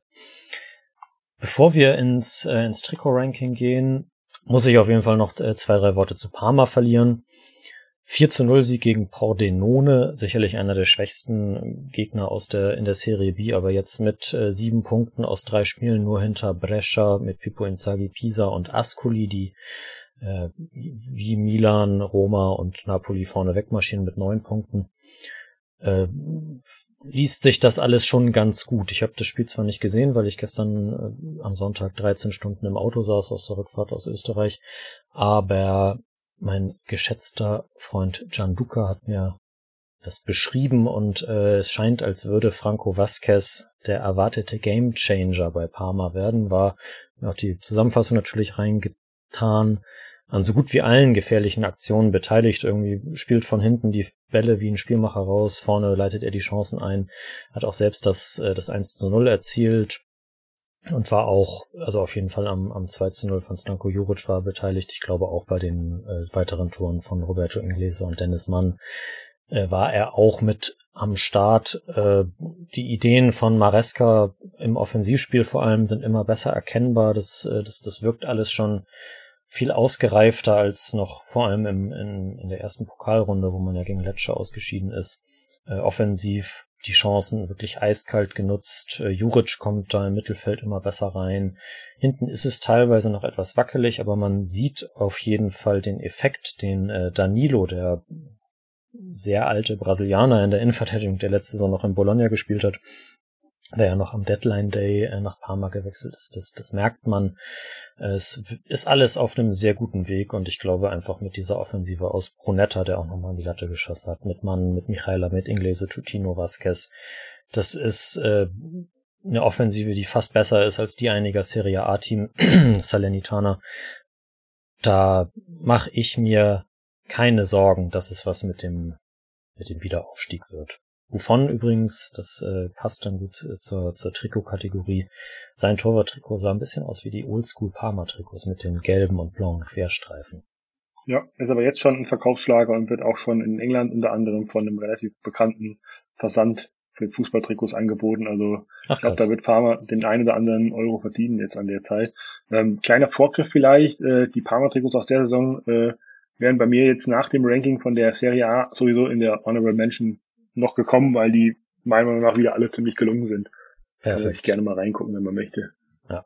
Dann äh, eine eine Sache muss ich noch äh, muss ich noch erzählen. Dann äh, steigen wir voll ein in die Trikots. Und zwar, ich hatte das auch bei Twitter geschrieben. Äh, vor der Länderspielpause ist Vincenzo Montella, der auch bei dir sicherlich immer noch in bester Erinnerung ist, äh, als Trainer bei Adana Demirspor in der Türkei vorgestellt worden ist da jetzt äh, Trainer von Mario Balotelli und er hat sein erstes Spiel gegen Fatih Karam Gürük oder so 0 zu 4 verloren. also äh, Montella. Ja. Montella macht auf jeden Fall da weiter, wo, äh, wo er irgendwie in seinen letzten Trainerstationen aufgehört hat. Der Gegner übrigens auch, also es war ein italienisches Trainerduell. Ähm, bei den bei äh, Kara Gümrük ist Francesco Farioli Trainer, der war lange Torwarttrainer von äh, Roberto Di Zerbi in Sassuolo und auch schon in Benevento und äh, vorher unter anderem an der Aspire Academy in Katar tätig. Und der hat so Spieler in seiner Mannschaft wie Lucas Biglia, Emiliano Viviano, Andrea Bertolacci und Jan Caramo. Also sehr viel Italien in diesem Spiel. Deswegen musste ich das einfach nochmal kurz unterbringen und mal wieder der Beweis, dass nicht jeder große Spieler auch automatisch auch ein großer Trainer wird, aber vielleicht kommt er auch noch, wissen wir ja nicht genau. Kann ja noch passieren, vielleicht hat es bisher einfach überall noch nicht so richtig gepasst. überall hat es nicht so richtig gepasst. Türkei, der Trainer Schleudersitz ist auf jeden Fall da. Mal sehen, wie lange er dann da durchhält. Gut, dann äh, lass uns ins Trikot-Ranking gehen. Die, die Leute haben, haben lange gewartet. ist doch, doch wieder, ich, ich habe es äh, im Vorgespräch schon gesagt, also man irgendwie verlabert man sich dann ja doch wieder bei, äh, bei den Spielen und das dauert immer länger, als man das geplant hat, macht ja aber eigentlich auch nichts. Wir nehmen dann halt heute mal wieder eine bisschen. Kann man sich ja auch auf zwei, drei Sätze anhören, wenn man das nicht auf einen, auf einen Schlag erträgt. Ja, da bist du, du ja als, äh, als, als Zuhörer bist da ja, äh, weißt ja, wie es funktioniert. Deswegen, wenn, wenn du sagst, das kann man so machen, dann äh, finde ich das gut. Genau. Ich würde sagen, bevor wir einsteigen, machen wir noch einen ganz kleinen äh, äh, Rückblick aufs, auf letztes Jahr, weil es gibt noch ein paar, die meiner Meinung nach erwähnt werden sollten, die, als wir das letzte Ranking gemacht haben, die aber noch nicht veröffentlicht waren, die dann erst im Laufe der Saison kamen. Ähm, einmal nur ganz kurz äh, runtergelesen, für jeden, der nochmal nachschauen möchte, äh, für mich da noch zu erwähnen, das äh, Maradona Tribute Trikot von, von Napoli, das im Stile der, der argentinischen Nationalmannschaft gehalten ist. Richtig cooles Trikot, hat sich auch absolut super verkauft, soweit man das gehört hat. Ähm, ja, ich hab's auch im Schrank. Genau. Richtig. Ähm, und dann hat Parma relativ gegen Ende der Saison, wo es leider sportlich fast schon um nichts mehr ging, ein richtig cooles Trikot äh, zum Motto Black Lives Matter rausgebracht, das in so einer edlen Box verkauft wurde. Auch richtig cool. Ähm, starkes Design und wo, glaube ich, ein Teil des Erlöses auch für einen guten Zweck dann gespendet wurde. Genau. Also alles ja. in allem eine runde Sache. Äh, weiß nicht, ob du noch was dazu ergänzen möchtest. Nö, das, damit, damit ist alles gesagt. Es okay. sah, sah ein bisschen so aus wie das, äh, das dritte aus der Saison davor, was sich ja, was ja auch super schnell ausverkauft war, dieses, dieses schwarz-gelb-blaue, äh, ja, auch ein wahnsinnig gutes Design. Und wenn dann auch noch diese, diese Black Lives Matter Badge dazukommt, das, ja, das ist halt irgendwie geil. Das war rund, ne?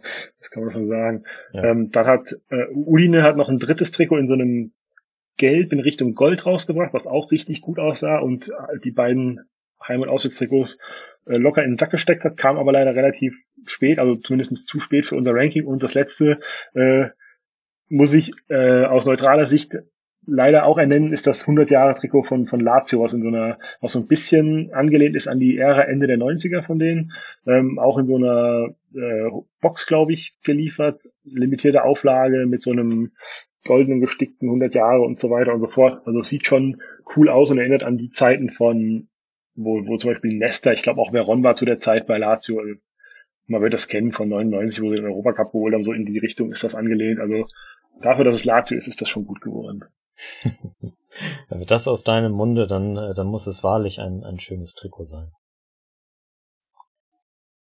Man muss es ja nicht anziehen. Hast du es gekauft? Nein. Okay. Mario. Mario. Müssen wir rausschneiden. Marius, alles hat Grenzen. Das war ich so geschockt, dass ich völlig den Faden verloren habe. Na gut. Also ich, ich erlaube mir schon das ein oder andere, was man jetzt, was ich jetzt zum Beispiel in Deutschland nicht machen würde, von Vereinen, also zum Beispiel, dass man jetzt, ich würde zum Beispiel, ich hätte jetzt nichts dagegen, wenn bei mir Inter und Milan im Schrank hängen, das könnte ich mit meinem Gewissen vereinbaren, aber klar, alles, alles hat Grenzen. Okay, gut. Ja, gehen wir, gehen wir in diese Saison rein und wir haben uns gedacht, wir äh, gehen ein bisschen ähm, chronologisch, also nach, äh, nach Buchstaben vor, von Atalanta bis Venezia. Und äh, Markus hatte mir vorab geschickt die, äh, die Seite äh, footyheadlines.com. Wir verlinken das in den Show Notes. Da könnt ihr die Trikots quasi äh, mitscrollen, während ihr diese Folge hört. Die haben ähm, ja zu jedem Trikot, das bisher rausgekommen ist, auf jeden Fall ein Bild und auch einen kurzen Beschreibungstext. Da kann man sich auf jeden Fall ganz gut an dem orientieren, was wir jetzt hier so verzapfen. Und Atalanta kommt natürlich im klassischen schwarz-blauen Design um die Ecke. Ich muss sagen, die, äh, die Streifen ein bisschen dicker als letztes Jahr mit der weißen Umrandung. Gefällt mir nicht so gut wie noch vor einem Jahr. Aber ist immer noch schick. Ja, also bei mir war es eigentlich von der Reaktion her ähnlich. Ich finde die Streifen breiter ein bisschen schöner als die schmalen. Ähm, muss aber bei Atalanta dazu sagen, dass das für mich ein Trikot ist, ähm, würde ich sagen, ist ein Grower. Also je öfter ich das sehe, desto besser finde ich es. Am Anfang fand ich es nur so, hm. aber mittlerweile würde ich das als absolut ja, sehr, sehr solide. Ähm, wenn wir eine Reihenfolge machen müssen, wäre das auf jeden Fall oberes Mittelfeld, mindestens. Ja, da, da gehe ich mit. Das, äh, das Auswärtstrikot, das hat die wieder, das hatte das, glaube ich, letzte Saison auch schon, dieses Running Atalanta Logo mit drauf. Ja. Das gefällt mir, gefällt mir fast besser, auch wenn es irgendwie noch ein bisschen mehr nach Inter aussieht. ja, ist wie das, wie das, wie das Küchenhandtuch aus letztem Jahr, nur ohne die horizontalen Streifen so ein bisschen. Genau. ja, genau. Ich glaube, das ist das, ist das mehr oder weniger das historische Logo von Atalanta, was sie dann mit der, mit der Göttin der Geschwindigkeit da auf der Brust haben, was sie jetzt wieder für sich entdeckt haben.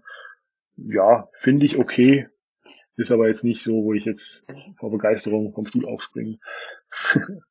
Und dann hast du natürlich noch das, das, das dritte Trikot, äh, was ja ausle äh, ausweichmäßig gedacht ist, was auch wahrscheinlich nicht so oft benutzt wird.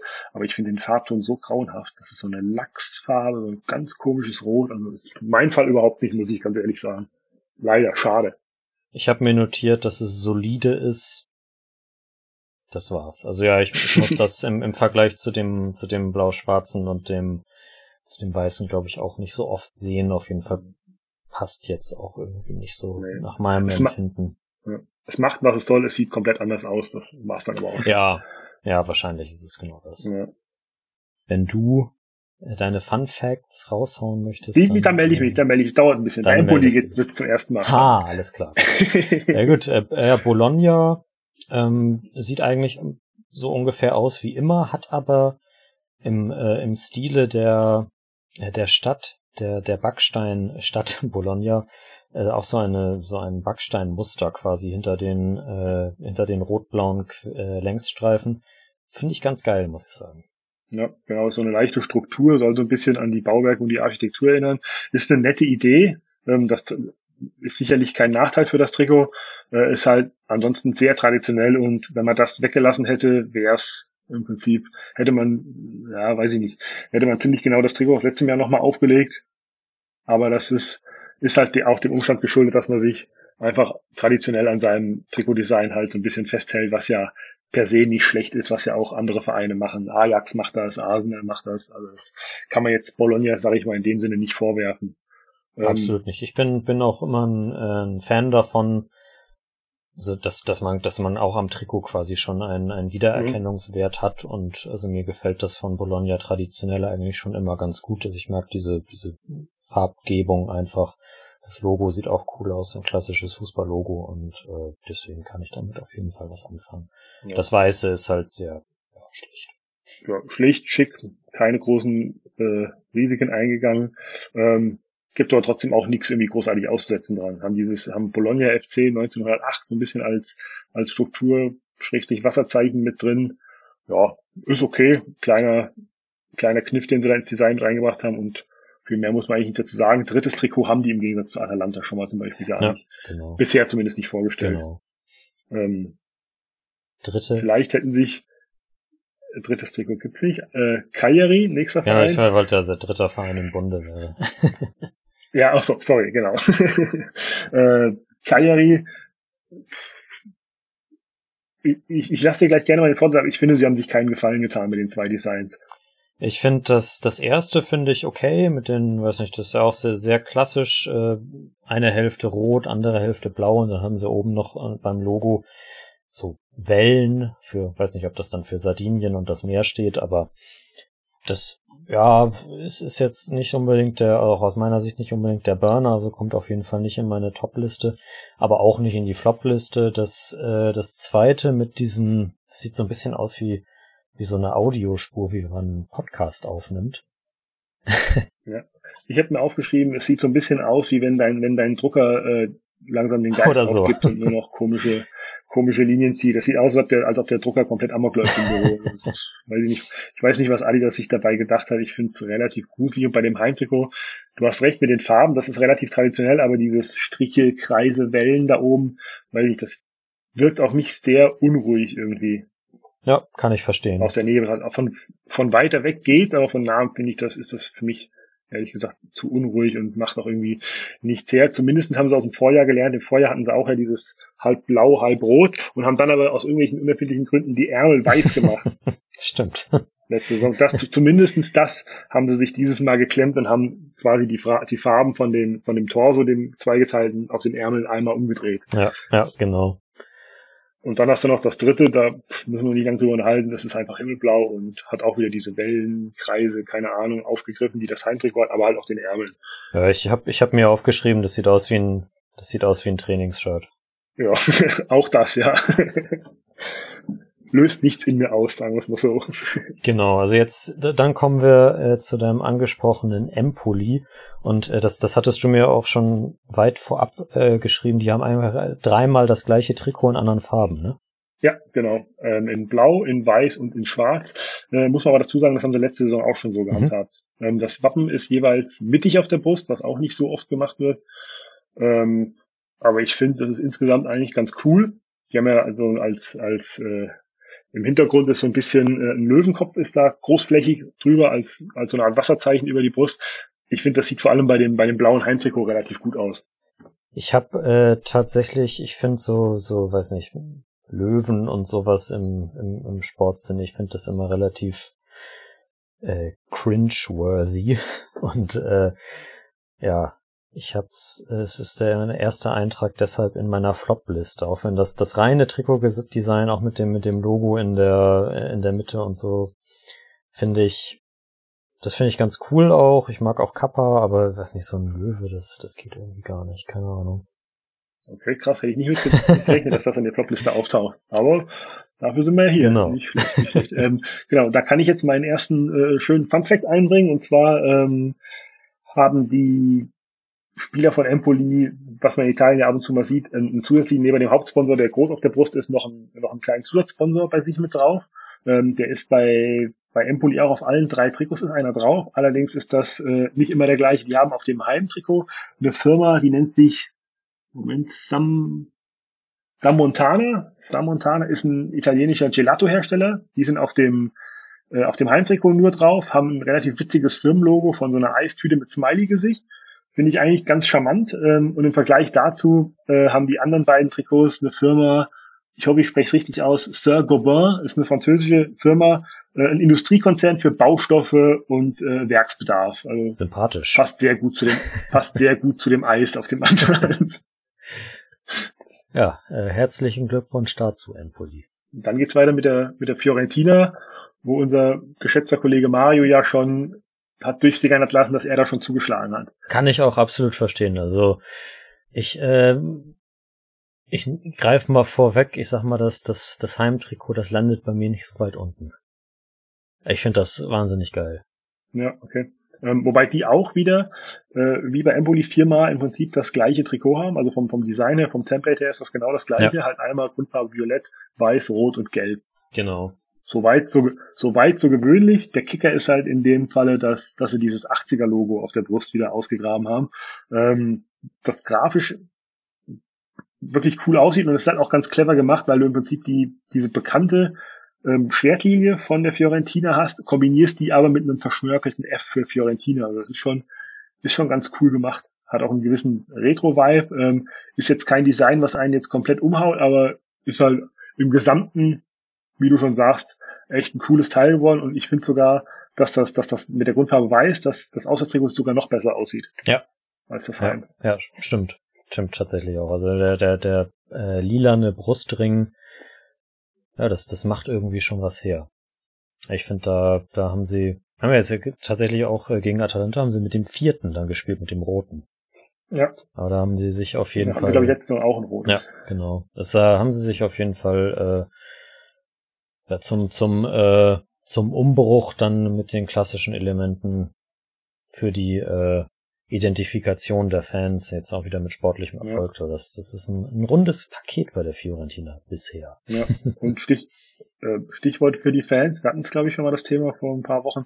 Ähm, Fiorentina ist einer von ganz wenigen Clubs, die von dem, von dem neuen Trikot auch eine, äh, eine günstigere Fanversion, die so ein bisschen abgespeckt ist, anbieten. Kostet bei denen im Shop äh, sehr faire 39 Euro. Ist ein bisschen, bisschen bisschen anders vom Schnitt her, wie das, wie das, wie das hochwertige Spielertrikot, was halt natürlich dann das Doppelte kostet.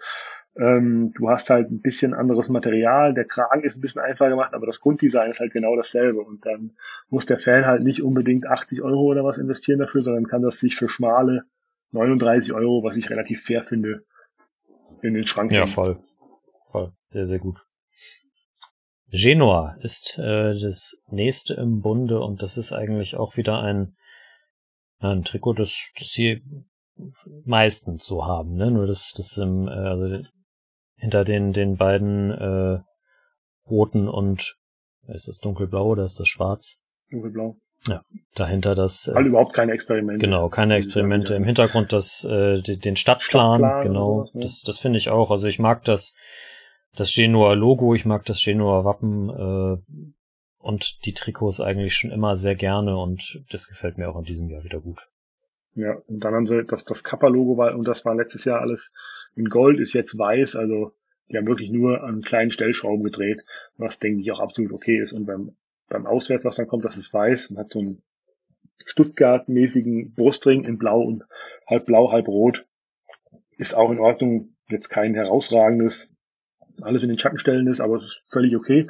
Ähm, wo wir dann natürlich sehr speziell werden, ist beim dritten Trick. Ja. Das hast du wahrscheinlich auch gesehen. Ja. Ähm, das haben sie in der Liga auch schon gegen Inter getragen. Ich glaube, es war am ersten Spieltag. Genau. Ähm, Grund, Grunddesign ist grau und auf der, wir machen vorher auf, auf der rechten Seite ist der Leuchtturm von Genua. Der sieht aber aus wie so eine äh, vertikale Schärpe. Also das ist ganz clever gelöst.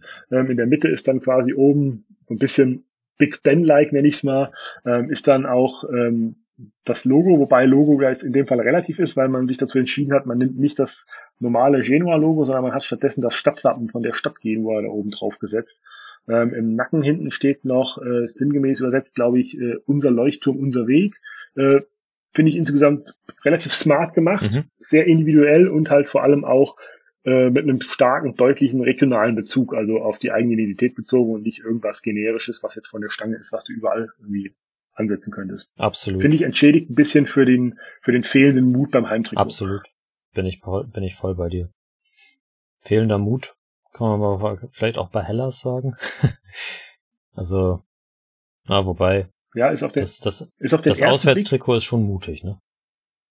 Ja, ähm, vielleicht, vielleicht ganz kurz mit dem, mit, dem, mit dem Heimanfang ist auf den ersten Blick nicht sonderlich spektakulär, aber ich finde, im Detail ist es dann relativ cool, ja. weil sie dann quasi als, als Wasserzeichen das, ich glaube Skalicia wird ausgesprochen, genau, Wappen der Herrscherfamilie als Muster im Hintergrund in, das, in, die, in die große blaue Fläche gelegt haben. Auch wieder, was wir eben schon gesagt haben, starker regionaler Bezug, schönes Detail und ich finde dadurch, das ist für mich ein Gamechanger für das Trikot, meiner Meinung nach, weil ansonsten hätte ich gesagt, ja, langweilig, aber so sieht es dann doch irgendwie edel und richtig cool aus. Ja, ja doch, stimmt, hast du recht.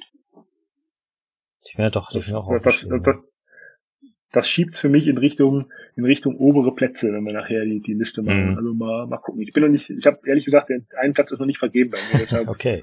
Äh, da wird Hellas umherfallen. Ähm, Auswärtstrikot hast du schon gesagt, sieht ein bisschen so aus, ähm, wie wenn man seine Wohnung oder ein Zimmer renoviert und dann irgendwie die zwei Wandfarben mitgenommen hat und dann so Striche an die Wand macht, um zu gucken, wie es wie es aussieht, wenn man das dann an der Wand hat und nicht im Eimer.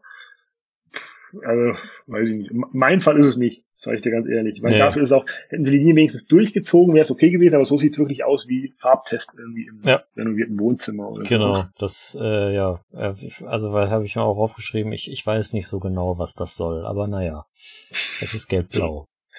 Das dritte ist, ist ja, das dritte ist grün. also. Ja, mehr müssen wir dazu nicht sagen, können wir gleich weitergehen. Dürfen sie nächstes Jahr dann auch nicht mehr machen. Richtig, genau. Und jetzt wird's richtig interessant bei Inter Jetzt würde ich dir gerne den Vorzug lassen, weil begeistert bin ich nicht. Ja, ich muss glaube ich auch äh, nicht drum herumreden, dass äh, das Inter-Heim-Trikot mit diesen sind das Schuppen oder ich weiß es nicht, äh, ja, ist speziell, ist speziell, ich find's, ich find's furchtbar. Mit dem, mit dem neuen ja, Logo drauf. Äh, nee, nee, gibt mir, gibt mir überhaupt nichts. Klar, es ist irgendwie ein, weiß nicht, ob es ein, Experiment oder ein Wagnis ist, mal komplett was Neues. Ob sie sich dann vielleicht auch so Venezia eher Jordan PSG mäßig halt auf dem Modemarkt etablieren wollen. Ja, aber das würde mir nicht in den Schrank kommen. Also wenn das, wenn das die Intention dahinter war, würde ich sagen, das äh, Projekt ist krachend gescheitert ganz ehrlich. Ähm, ich finde, ohne Sponsor ist es noch gerade so erträglich, ja. aber trotzdem kein Inter, für mich trotzdem kein Intertrikot. Ja. Irgendwie so wie es aussieht, mein, ja, ist mal eine ganz nette Idee, aber das Problem, was ich sehe, das große Problem, was ich mit Inter in der Richtung die letzten, ja, eigentlich schon seit einem halben Jahr jetzt habe, ist, dass die vielleicht, wenn sie das in einer normalen Saison gemacht hätten, irgendwie, wären sie vielleicht damit davon gekommen. Aber jetzt, dieses Jahr, kommt so viel zusammen. Neues Logo. Katastrophal. Mhm. Schlangenhautdesign und dann hast du halt noch ein, eine Kryptowährung als, als Trikotsponsor, was halt auch von albern aussieht. Was vielleicht von der Kohle her wahrscheinlich stimmt, aber ja. weiß ich nicht. Dann, dann hast du das, das Auswärtstrikot, was, was das, ähm, das, das Weiße, wo du diesen, diese, wo die Schlange so in Anführungszeichen durch das Trikot sich schlängelt, soll wahrscheinlich dieses Motiv von 2010 aufgreifen, wo sie das schon mal genau. hatten. Das sah aber damals eher wie ein Drachen aus. Ja, stimmt, stimmt, stimmt. Drachenschlange. Stimmt. Ja. Ähm, weiß ich nicht, ist für mich damals wie heute ist nix. Und dann hast du als, als, als drittes Trikot hast du dieses, ähm, wie soll ich das nennen? Das sieht aus, als ob du ein schwarzes T-Shirt hast und die Kinder haben ihre Mahlzeit abgelegt. Ja, äh, also das, das, das, das hat ja auch einen Kragen und, nicht, und Knöpfe das, nicht, und das, das Logo ist in anderen Farben und so. Also super weird einfach. Ja. für mich, äh, ganz ehrlich, diese, diese drei Trikots, die, die Inter seinen Fans dieses Jahr zumutet, das ist für mich ein Gesamtkunstwerk des schlechten Geschmacks. Das ist für, für, für eine Meistermannschaft, die gerade ein Scudetto gewonnen hat, meiner Meinung nach absolut ungut, Ja. was die da hingelegt haben. Ja, Wobei diesen mit diesem, äh, habe ich noch eine kleine, vielleicht Info? Ja, hab ich, wir haben hier noch Infos. Wir haben zum Beispiel noch, das ist ja ähm, eine, wie heißt das, Intertoken oder wie es heißt, Mhm. glaube ich, ne? Ähm, gehört ja zu dieser äh, Bitcoin-Firma Socios, die jetzt in Europa relativ viele Clubs irgendwie als Sponsor irgendwie für sich zu überzeugen versucht. Ähm, die sind bei, bei Inter natürlich jetzt, die sind aber auch bei Leeds, die sind bei Valencia und die machen auch ein bisschen was mit der Roma und da kannst du quasi so ein Fan-Token dir kaufen in dieser Kryptowährung und damit hast du dann die Möglichkeit quasi mit einem Token hast du eine Stimme, so ist es bei Roma zum Beispiel und da kannst du dann äh, bei irgendwelchen Abstimmungen quasi für einen Token eine Stimme abgeben. Das haben die jetzt zum Beispiel bei der bei der Tormusik gemacht ähm, und ich glaube, es wurde auch irgendwie ein Trainingsplatz neu benannt. Keine Ahnung. Ah, ja. Also das ist quasi die Kapitalismusversion von Vereinsmitbestimmung, die da gemacht wird. Glückwunsch. Sollen Mitsprache, sollen Mitspracherecht mehr oder weniger simulieren, würde ich es mal nennen. Aber im Ende genommen sind das, sind das Banalitäten meiner Meinung nach. Und ähm, was man vielleicht noch dazu sagen muss, die Preise von diesen Tokens variieren auch teilweise extrem stark. Die Roma ist noch mit, oder vor der Saison zumindest mit am günstigsten gewesen. Und dann gehst du natürlich, wenn du dann zu PSG rüber gehst, zahlst du schon ein paar Euro mehr für, für eine Stimme, wenn du sagen willst, wie welche Wasserflasche in welche Ecke gestellt wird oder irgendwas. Naja. Keine Ahnung. Ähm, ja, Ja, es ist, es ist, es ist sicherlich aus, weiß nicht, aus, aus Vereinssicht ein, ein smarter Weg, irgendwie äh, Geld zu akquirieren, weil es sicherlich genug Leute gibt, die da mitmachen werden. Ich, äh, ja, ich sag da mal lieber nichts zu. Und du hast halt vor allem, wir waren ja gerade bei, bei, bei Sachen, die alle, dass, der- dass den Interfans gerade viel auf einen Schlag zugemutet wird, kommt natürlich noch dazu, dass nach gefühlt 100 Jahren Pirelli nicht mehr auf dem Trikot vorne drauf ist, was auch eine absolute Konstante Genau, bei denen war. genau. Keine, keine Querstreifen mehr, äh, Längsstreifen. Ja, Querstreifen, Längsstreifen. Logo verkackt, Design verkackt, Malkreide, Schlangenhaut, großer Gott. ähm, übrigens, ähm, wer das verbrochen hat, verbrochen, würden wir in dem Fall einfach mal stehen lassen. Wer das verbrochen hat, ist Nike in dem Fall. Und Inter ist jetzt tatsächlich der letzte und einzige Club in der Serie A, der noch von Nike ausgerüstet wird. Ach krass, stimmt. Ja, jetzt wo du Ja, es sagst. Die Roma war letztes Jahr noch dabei, ist dann aber auch abgesägt worden. Ähm, vielleicht, wenn du im Vergleich dazu die anderen europäischen Top-Ligen, habe ich mal rausgesucht. In der Premier League sind es vier. Die Bundesliga ist Spitzenreiter, was, was jetzt Nike angeht, mit sieben Vereinen. Ähm, und La Liga hat sechs. Hm, das, Und in Italien, wie gesagt, nur noch, nur noch Inter und sonst war's das mit, ähm, mit Nike. krass. Nike damit auf einer Stufe mit New Balance bei der Roma und Zeus, die auch jeweils nur einen Verein ausrüsten. Beziehungsweise Acerbis ist noch bei Spezia und ähm, Armani macht ja jetzt seit dieser Saison Napoli. Das sind alle, die nur einen Verein machen. Dann hast du bei, äh, hättest du gewusst, wer die meisten ausrüstet in Italien? Ich, frage ich dich jetzt mal einfach mal so aus dem Blauen. Ich hätte jetzt wahrscheinlich äh, Kappa gesagt. Kappa ist Zweiter mit vier, Erster ist Macron. Ach krass. Macron, sagen manche, die haben fünf. Ja. Puma hat zwei, Adidas zwei und Joma auch zwei. Das nur mal für die, für die Zahlenfreunde unter uns. Ähm, ich nehme es vorweg, Inter ist für mich als Gesamtkunstwerk die Nummer eins auf der Flopliste.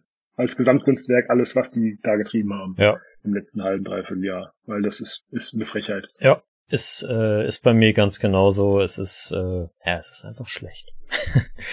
Wenn, äh, es, es kann natürlich auch sein, dass, äh, dass, dass ihr das mögt, ihr Zuhörenden. Wenn ja, teilt uns das mit, wenn nicht auch. Genau, ich, ich erinnere mich nochmal dran, äh, schreibt gerne euer Trikot-Ranking, zum Beispiel bei Twitter oder uns äh, in die privaten Nachrichten bei Instagram. Wir werden das dann nächste Woche fortführen. Was sagst du zu Juve? Also ich finde eigentlich, dass das Grunddesign genauso ist, wie ein Juve-Trikot aussehen muss. Und dann ist dieses, Ja. dieses viermal E oder was auch immer das sein soll, dazu geklatscht worden. Und das, äh, Und genau da geht's dahin. ja, genau. Ich finde das, ich finde das zerschießt alles. Wenn du, wenn er einfach nur Jeep vorne drauf wäre, ist das für mich eine 9 von 10 Ja. von der Wertung Ja. her. Dann hast du das Problem, du hast diese, dieses, diesen Untertitel, nenne ich es mal, ähm, und da steht 4XE, aber in Blau umrandet. Ist eine neue, ich habe es extra nachgeguckt, ist eine, ist eine Technologie von Jeep, also von dem Hauptausrüster. Kann man machen, aber ich weiß nicht, warum man das farblich abheben muss. Und dann auch noch blau. Ich finde, das, das macht's für mich komplett kaputt. Und was dazu kommt, 4XE sieht auch aus wie Axt. Ja. Das heißt, das, das sieht aus, wie wenn bei der WM wieder ein Doppelpack Deo irgendwo im Supermarkt angeboten wurde, wo ein Lukas Podolski T-Shirt im Trikotdesign dazugegeben wurde. In der Tat. Ja, das ist, das ist ein sehr treffender Vergleich. Also ich habe auch, als ich es zum ersten Mal gesehen habe, dachte ich, hä, warum haben sie denn zwei Hauptsponsoren auf der Brust? Ja, ich finde das so schade, weil das dann auch, hätte man das wenigstens schwarz-weiß gelassen, wäre das alles in Ordnung gewesen. Ne? Aber das, dadurch, dass das blau ist, weiß ich, das stört mich kolossal irgendwie optisch da. Dem, Ja, da packst du das halt auf den Ärmel. ja, oder so. Ich meine, der Werbeeffekt für, für, für die Firma ist sicherlich da, aber aus Design-Sicht kann man da eigentlich nur die Hände im Kopf zusammenschlagen. Ja. Ja. Zumal, dass es auch besser geht, sieht man bei dem Auswärtstrikot. Das finde ich ziemlich cool. Es ist schwarz, hat so, äh, so äh, die Adidas-Streifen auf dem auf der Schulter haben so einen coolen Farbverlauf von Orange nach Pink und das ist auch in so einer in so in so aussetzenden Nadelstreifen auf der Fläche nochmal aufgegriffen. Das finde ich schon, das sieht schon geil aus, muss man schon sagen. Finde ich auch. Ja, ist auch das äh, definitiv das beste, also für mich auch das beste Juve-Trikot in dieser Saison.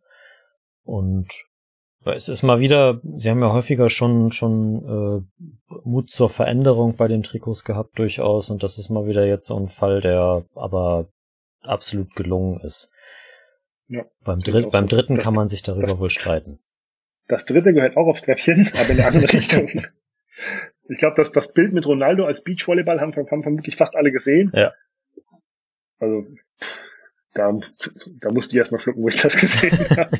Also du erinnerst dich vielleicht, Inter hat letzte Saison auch in der Rückrunde ein viertes Trikot rausgebracht. Das war auch so blau, weiß und gelb, total wild, sah aus wie so eine, weiß ich nicht, wie wenn du irgendwann Ende der 90er in irgendein, in irgendein Hallenbad auf dem Dorf gefahren bist. Ja, genau. Die haben, haben sowas als Tapete da an der Wand gehabt. So sah das vierte Inter-Trikot letztes Jahr aus.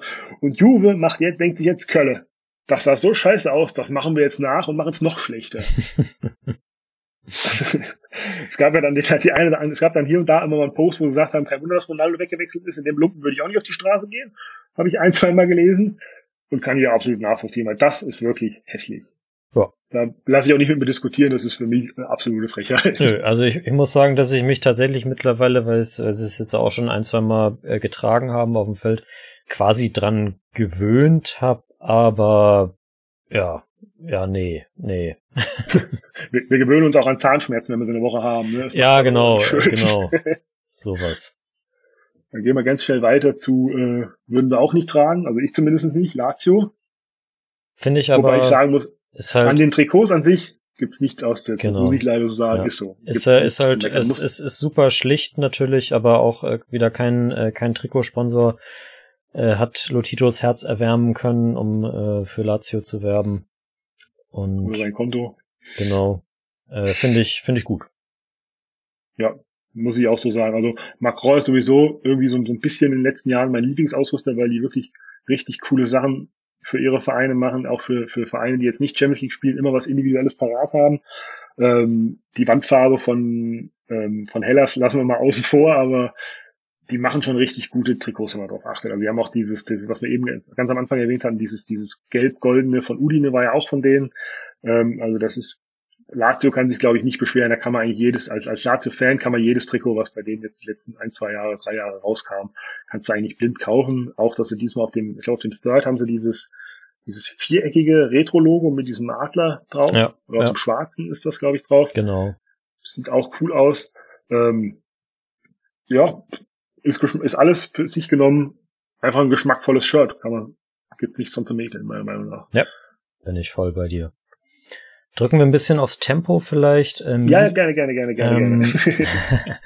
Milan Milan. äh, ist eigentlich so ein bisschen für mich wie bei Atalanta. Ich fand die schmaleren Streifen aus dem Vorjahr besser. Dafür finde ich das Auswärtstrikot von Milan sehr gelungen. Das erinnert mich so ein bisschen an das äh, von der Roma vom letzten Jahr. Okay, du meinst dieses blass-goldene, Ja, genau, so beige, äh, mhm. beige, gold. ich glaube, so eine Farbe hatten die auch schon mal vor einigen Jahren. Ich glaube, ich meine Gattuso oder so hätte auch mal irgendein Trikot in so einer ähnlichen Ja, Farbe das, das, das kann gut sein. Dafür ist natürlich Ja, das, ja. das dritte, äh, dieses Puma-Verbrechen mit dem Schriftzug auf der Brust, das ist natürlich furchtbar. Ja, ja. Brauchen wir nicht drüber zu reden. Vor allem, vor allem haben das irgendwie 30 Clubs bekommen. Ne? Also, Ja. Ich sag's, also als, als Aufwärmshirt oder als Fanshirt ist das absolut okay. Ich finde es auch ganz cool, dass das Milan-Logo als, als, ähm, als Muster so im Hintergrund durchläuft. Immer in klein. Sieht edel aus, alles wunderbar. Freunde, das ist ein Aufwärmshirt ist das, aber das ist doch kein Trikot, das ist ja wohl ja, absolut, das absolut. ist doch wohl, das kannst du nicht bringen. Aber es, die Statuten geben es her, dass du statt einem Logo, weil das, der Badge fehlt ja oben, dass du stattdessen den Namen vorne drauf schreibst, lassen die Statuten zu, deshalb hat Puma das auch großflächig ähm, ausgerollt bei vielen Vereinen, ähm, wobei wir zu diesem Schriftzug vorne drauf, zu dem kommen wir nachher nochmal. Ähm, an anderer Stelle, Milan Heim, ganz kurz vielleicht noch, die, weiß ich, das sieht für mich ein bisschen wie ein Barcode aus, macht mich überhaupt, überzeugt mich halt auch nicht, muss ich sagen. Mhm. Mhm. Das Heimtrikot. Ist, finde ich unruhig. War nicht, ist nicht nötig. Ich finde, ein, ein Milan Heimtrikot zu designen, finde ich, ist keine Rocket Science. Nee, ist richtig. Apropos keine Rocket Science, bei Napoli, die ja von Armani ausgerüstet werden seit diesem Jahr, waren sie besonders clever. Die sind ja, die sind ja ewig nicht fertig geworden. Habe ich wieder den Fun Fact äh, für, für unsere Zuhörerschaft parat. Armani ist ja nicht zu Potte gekommen mit den ganzen Designs. Auch die Trikots wurden wahnsinnig spät vorgestellt. Ähm, und die hatten auch Probleme, den der Mannschaft überhaupt erstmal Trainingsmaterial äh, äh, zu schicken, weshalb Napoli äh, große Teil der Vorbereitung mit dem alten Kappa-Zeug gemacht hat und hat einfach etwaige Sponsoren, die dieses Jahr nicht mehr aktiv sind, überklebt hat, die halt keinen Deal mehr mit denen hatten. Ähm, und außerdem hat man von einem ja, preiswertigen, günstigen Hersteller, den man sich auch als Amateurverein leisten kann. Zeus heißt die Firma. Ähm, von denen haben sie sich auch Trainingsshirts, Hosen und sowas liefern lassen, einfach damit sie für alle Spieler und Coaches äh, was hatten, um die einkleiden zu können, weil Armani nicht aus dem Knick gekommen ist. Wahnsinn. Und dann kam Armani ja um die Ecke mit drei Trikots, die halt im Prinzip einfach nur Copy und Paste, die Kappa-Trikots aus letztem Jahr sind. Also an, gemessen an der Erwartung, als es hieß, Armani macht die neuen Napoli-Trikots, wo die Erwartung irgendwo in Venezia-Sphären rumgetrieben sich hat. Äh, weiß nicht, wie du das siehst. Ich fand es relativ ernüchternd, aber auch ein bisschen erheiternd, wie das aussah. Erheiternd ist das richtige Wort, glaube ich. Trotzdem, die, also die Trikots sahen der letzte Saison auch waren schon auf jeden Fall unter meinen Favoriten und sehen jetzt natürlich auch diese Saison weiterhin gut aus. Aber ja, die, die Erwartungshaltung macht dann halt was damit. Ja. Wie gesagt, es ist keinesfalls irgendwie, das schlecht aussieht cool gemacht. Wahrscheinlich ist der Schnitt ein bisschen vorteilhafter, als es bei den meisten Kappa-Trikots der Fall ist, was ja auch schon mal viel gewonnen ist, aber ja, wie gesagt, es ist halt, es ist, es sieht gut aus, aber es ist halt kopiert. Genau. Was sagst du zur, äh, zum Roma-Trikot? Ich muss sagen, es, äh, es hat mich ein bisschen, weil es ja auch New Balance ist, erinnert an das Liverpool-Trikot mit Borini hinten drauf, das ich hier im Schrank hängen habe. So von vor fünf Jahren. Nur ohne Kragen. Ja, wobei, wobei New Balance, oder vorher war das, glaube ich, Warrior hat es vorher, hießen die, glaube ich, vorher, die das gemacht haben, die haben bei Liverpool einige Verbrechen begangen, wo man sich, wo man sich nur an den Kopf gepackt hat mit Designs, Mustern, Farben, wo, wo man schon mal schlucken musste als Liverpool-Fan vermutlich dann. Ähm, also bei mir ist es so, dass ich New Balance eher skeptisch sehe. Ich fand es wahnsinnig schade, dass, dass, dass, die, dass die Roma den Nike-Deal nicht verlängert hat, mhm. ähm, weil ich finde, dass, dass, dass Nike mit ein paar Ausnahmen richtig stark abgeliefert hat, vor allem letzte Saison, wo das Heim- und Auswärtstrikot richtige Kracher waren. Ähm, dahingegen finde ich jetzt das neue Design, was, was, was, was New Balance jetzt für das Heimtrikot zum Beispiel präsentiert hat, mm, ja, ich würde sagen, mm, okay, aber eher mittelmäßig. Ähm, du gehst halt komplett auf Nummer sicher, riskierst gar nichts und hast halt im Prinzip nur ein rotes Trikot gemacht mit minimalem gelben Elementen. Äh, ja, weiß ich nicht. Ist, wie gesagt, es ist völlig in Ordnung, aber es ist jetzt nicht, wo du jetzt sagst, ja, da haben sie mal was riskiert oder irgendwie äh, wollten mal mit einem Statement einsteigen, keine Ahnung. Ähm, was bei New Balance vielleicht auch noch erwähnt werden muss, was ich, was ich bei denen finde, dass die Qualität bei denen teilweise schwankt von den okay. Trikots. Das, ähm, das finde ich teilweise auffällig.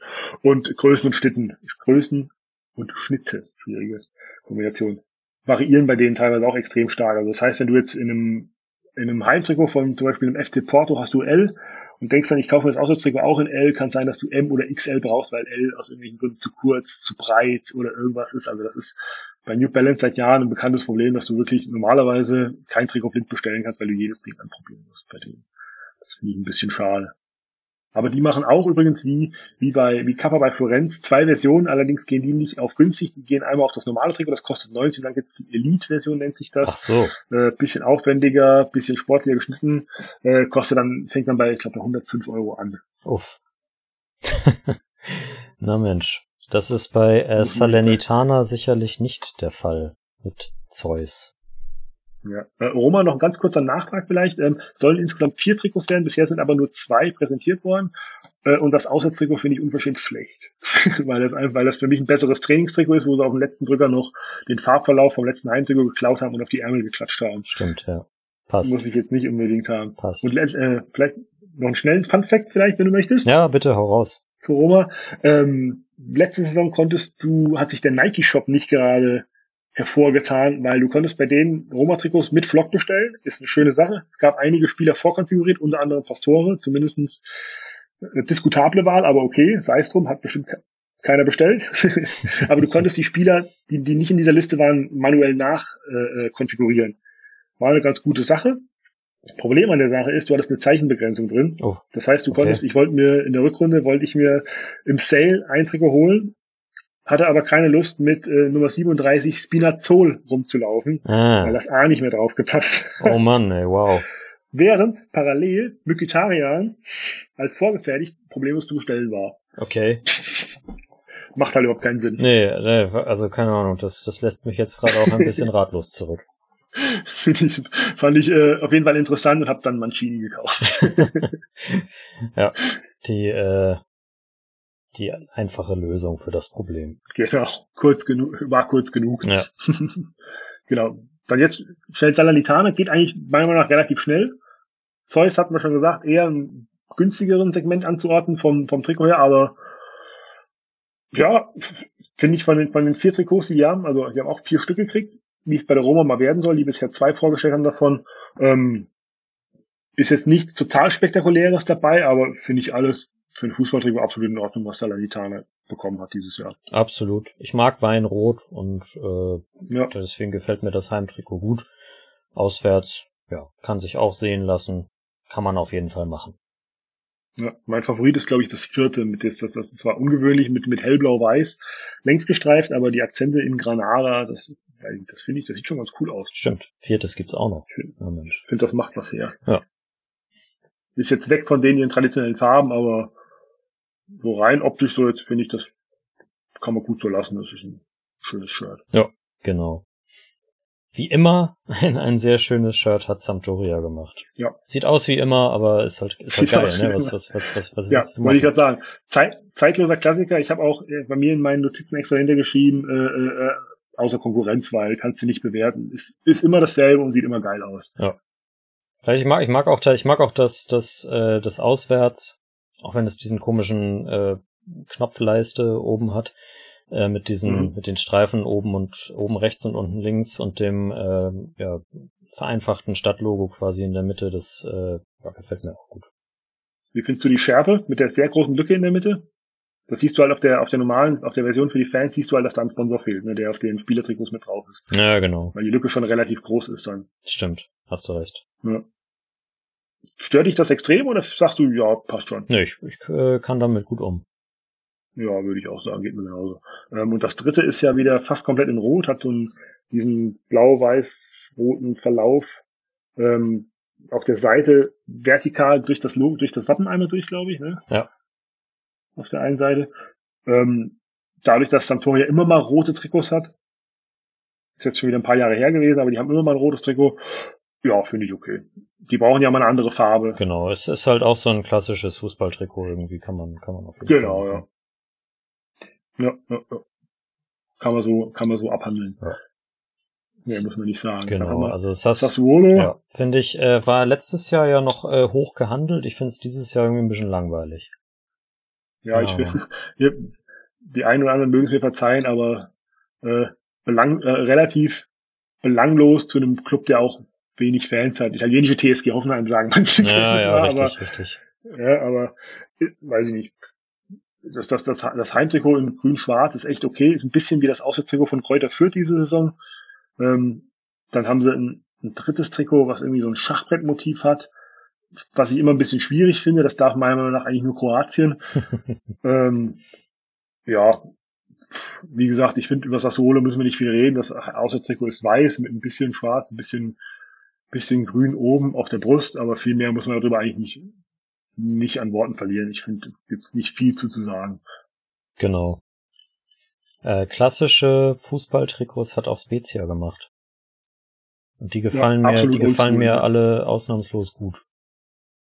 Man merkt vielleicht so Oldschool ist, ist so mein Ding. Ja, die sind auch nichts Besonderes, aber die machen halt das, was sie machen, konsequent. Haben halt auch kein, haben auch kein komplettes Wappen drauf, dieses Mal, sondern nur die Buchstaben A, C und S. Letztes Jahr hatten wir, glaube ich, noch das komplette runde Logo als Badge drauf, wenn mich nicht alles täuscht. Da hatten sie auch noch diesen Teller mit Messer und Gabel als Badge. Richtig, das fand ich sehr cool. Das war schon mal was, was Spezielles. Ja, aber wie du schon gesagt hast, das sind drei Trikots, weiß, schwarz und orange. Muss ich nach. Ah, stimmt, genau, die haben noch das, die haben noch die Warnweste haben sie noch gemacht, genau. genau. Äh, das oranje Alles dasselbe, genau, alles dasselbe Template, aber wie du schon sagst, Oldschool Fußballtrikot. Den, äh, den, äh, Scudetto des kleinen Mannes hatten wir schon, wir vorhin schon besprochen gibt's auch nichts zu meckern für mich. Absolut. Ist absolut in Ordnung. Genau. Wir müssen nicht mit verstecken, habe ich gerade gesagt, aber mein Mikrofon ist ausgegangen. Sorry dafür. Ähm, gehen wir noch schnell weiter. Haben wir noch drei, glaube ich. Torino, Heimtrikot, keinerlei Risiko, sehr traditionsbewusst. Da haben wir wirklich nur Details geändert. Mag ich aber, aber weiterhin. Ja. Auch die Farbe, die Farbe natürlich Granata, super. Absolut cool geworden, genau. Dann haben wir jetzt das Away-Trikot, Auswärtstrikot. Da haben wir uns vorab, bevor wir aufgenommen haben, schon mal kurz drüber unterhalten. Ähm, ich weiß nicht, ähm, ist eigentlich auf den ersten Blick ein relativ unspektakuläres Trikot, weiß mit einer granatfarbenen diagonalen Schärfe. Ähm, aber die Story dazu ist ganz gut. weiß nicht, soll ich die mal schnell? Hau raus, unbedingt. Einstreuen. Auf jeden Fall. Genau, genau. Ähm, der eine oder andere Fußballfan wird sich da natürlich an River Plate Buenos Aires erinnert fühlen ähm, wegen der Schärfe, was auch natürlich beabsichtigt ist in dem Fall, weil ähm, River Plate hat ein Freundschaftsspiel gegen den damaligen AC Turin veranstaltet, nachdem beim Flugzeugabsturz von Superga, das ist ein Wallfahrtsberg in Schrägstrich bei Turin, ähm, bei einem Flugzeugabsturz ist da damals die komplette Mannschaft oder fast die komplette Mannschaft äh, ums Leben gekommen. Das war damals die, die beste, beste Mannschaft Italiens, auch die beste Mannschaft, die Torino jemals hatte. Die sind seitdem nie wieder dahin gekommen. Ähm, und da ist beim Flugzeugabsturz dann in dem Falle die komplette Mannschaft ähm, ums Leben gekommen und irgendwie kurz danach hat dann quasi River Plate sich bereit erklärt, rüberzukommen gegen Torino im Neuaufbau quasi ein Freundschaftsspiel abzuhalten und seitdem sind die Vereine transatlantisch quasi durch eine enge Freundschaft verbunden und um dieser Freundschaft quasi ähm, Tribut zu zollen, hat sich ähm, Torino dieses Jahr dazu entschieden, quasi das River Plate Design aufzugreifen für sich und hat in der Schärpe auch Eterna Amistad stehen, was so viel wie ewige Freundschaft heißt. Finde ich eine coole Story für ein Trikot, was auf den ersten Blick gar nicht so spektakulär aussieht. Ja, ich hatte tatsächlich zuerst erstmal Peru-Vibes statt River Plate. Aber oh, ja, also genau. also mit dieser mit dieser Story zusammen jetzt wo wo ich das weiß also äh, habe ich hast, hast du mir auch zum ersten Mal von erzählt also wusste ich vorher nicht äh, finde ich dann macht das schon ordentlich was her. Also finde ich eine, eine, eine sehr coole Sache. Ja. Was auch ordentlich was hermacht, meiner Meinung nach, ist das dritte Trikot von Torino. Das finde ich richtig geil. Das ist so ein dunkelblau als Grundfarbe. Ähm, Akzente, Logos, alles in Gold gehalten. Statt dem normalen Torino-Wappen haben sie nur den Bullen ähm, in Gold auf die Brust gestickt. Ähm, es gibt noch so ein, so ein leichtes Muster im Hintergrund mit so kleinen Bullen. Hört sich wenn man es nur vorgelesen kriegt oder erzählt kriegt, hört sich's blöd an. Sieht aber in, in echt meiner Meinung nach oder auf den Bildern extrem edel aus. Äh, ja, ich habe nichts, aber auch gar nichts an diesem Shirt aussetzen. Für mich ist das eine 10 von 10. Okay. Das ist mal eine Ansage auf jeden Fall. Also ja, schick finde ich es auf jeden Fall auch. Äh, ja, das, äh, das ist es eigentlich, was, was ich dazu zu sagen habe. ich finde es einfach stimmig und rund alles, was, ja. was da gemacht wird. Es ist kein kein irgendwie Haken an der ganzen Geschichte dran. Ich finde auch dunkelblau und gold passt richtig cool zusammen. Ja, das stimmt. Ähm, ist für Torino ungewöhnlich, aber wie gesagt, finde nichts, das ist für mich, ich nehme es schon mal vorweg, das ist die Eins bei mir, das Trikot. Das ist meine Eins dieses Jahr. Ja. Machen wir direkt weiter. Kurze Trinkpause, machen wir weiter direkt noch mal schnell. Letzten zwei. Udine, Udinese Calcio hat das Heimtrikot, was Juve hätte haben können. Das ist genau mein Satz. Sehr gut. Ja, also es ist, es ist eigentlich, das war glaube ich, das war glaube ich letzte Saison schon so, dass, dass, dass, dass Udinese immer die schöneren Juve-Trikots macht. Ja, aber letztes Jahr hatten sie diese, diese diagonal verlaufenden weißen, sehr breiten äh, Block da Richtig. über die Brust laufen, der sehr, sehr breit war, wo nur der Sponsor drin war, was, was unnötig war, weil auch, das ist immer wieder wie bei Milan, hast du dasselbe, es ist nicht schwierig, ein gutes Heimtrikot für Uli in der Juve oder Milan zu machen. Das ist richtig. Und das genau daran, genau daran haben sie sich meiner Meinung nach dieses Jahr gehalten. Schwarz-weiße Längsstreifen, schön klassisch, nicht zu altbacken, ein bisschen aufgelockert durch so Nadelstreifen, die da durchlaufen. Einfach geschmackvoll, kein Axe-Logo mit drauf. und den Sponsor in, in Mintgrün, so eine Art, ja, so Mint, so die Richtung würde ich sagen, ist das. Ähm, Finde ich ganz cool, ehrlich gesagt, weil du mit dem Sponsor erstens einerseits hebt sich farblich ein bisschen ab, aber es macht das Design nicht kaputt, finde ich. Ja. Also ich finde es Voll. eine gute Wahl gewesen. Dafür ist das äh, Away-Trikot sieht ein bisschen so aus wie so äh, aus dem Intersport T-Shirts, die ich jetzt beim Wandern häufig an anderen Leuten gesehen habe. ja, genau. Oder so, so, so für so für so Marathonläufer, die gerne Ja, genau. früh morgens irgendwo durch, über Feldwege laufen, die haben meistens Shirts in der Farbe an. Aber ist halt, soll halt ein Kontrast zu Schwarz und Weiß sein und Klar. dafür ist es in Ordnung, finde ich. Ja, natürlich. Kleiner, kleiner Fun Fact nochmal mal wieder, vielleicht eingestreut, wenn du möchtest, zum Bitte. Heimtrikot. Ähm, und zwar, wir haben uns ja gerade darüber unterhalten, dass das, dass das, dass das Logo von, von diesem Autohersteller, können es eigentlich auch sagen, weil Keep haben wir auch gesagt, von Dacia, über das Geld müssen wir nachverhandeln mit dem. Ja, genau. ähm, das Logo bei den, was auf den Heimtrikots so schön einfach draufgesetzt wird. Bei den Trikots für die Spieler war man weniger gönnerhaft vom Design her und hat die, das Logo quasi auf einen breiten weißen Balken draufgesetzt. Der sich, ich denke mal, für die Sichtbarkeit im Fernsehen oder wenn die Spieler damit irgendwie fotografiert werden, dass man das Logo besser erkennen kann. Ah ja. Ist aus Unternehmenssicht sicher nachvollziehbar, macht aber, tut dem Design keinen Gefallen. Das ist richtig. Ja, ja, bin ich bei dir. Hat sich Rodrigo de Paul auch gedacht. Ja, von dem habe ich mir zum Glück noch auf den letzten Drücker im absoluten Mega-Sale das Goldene geholt. Ah. Ja, kurz bevor er gewechselt ist. Perfekt. Ein Trikot, das es äh, wahrscheinlich nicht mehr zu kaufen gibt, macht den Abschluss, ne? ja, das, das ist das, worüber aber auch mit Abstand am meisten diskutiert wurde. Also der, äh, the hype is real, hat man überall gesagt. Ne? Genau. Jetzt bin ich mal sehr gespannt auf deine Meinung dazu. Venezia. Also wir haben, Mario und ich haben ja zu Venezia schon, äh, schon mal was gesagt. Ich wiederhole das gerne. Ich finde, ich fand's letzte Saison besser. Sah mir nach dem Fußballtrikot aus. Genau, ich, ich gehöre aber nicht der Fraktion an, die jetzt zu diesen sagt, dass es nur weil es ein, ein äh, quasi ein Designstück ist oder ein, ein, was man nicht beim Fußball, sondern keine Ahnung, auf dem venezianischen Catwalk tragen würde oder so. Äh, ich lehne es deswegen nicht ab. Also ich, äh, ich kann damit schon was anfangen, sag ich mal so. Ja, ich auch. Ich weiß nicht, Es ist aber, es ist nicht mein, es ist nicht mein absoluter Favorit. Ja, ähm, dazu vielleicht, was du gerade gesagt hast, es ist, vielleicht mehr ein It-Piece als ein Fußballtrikot. Ja, wie es- genau. Wie es da vor einem liegt. Ähm, äh, ich weiß nicht, ob du schon mal in den äh, in USA in der Mall warst, Ja, wo es ja. äh, Sh- Shops von Victoria's Secret gibt. Warst du da mal drin? Wenn du da Äh, dann nee. die Regale ab, wenn du, wenn du da die Regale abläufst und so ein, äh, die haben ja neben Unterwäsche auch normale Klamotten so ein bisschen, Mhm. die werden auch mit, mit Steinen verziert und so weiter und so fort.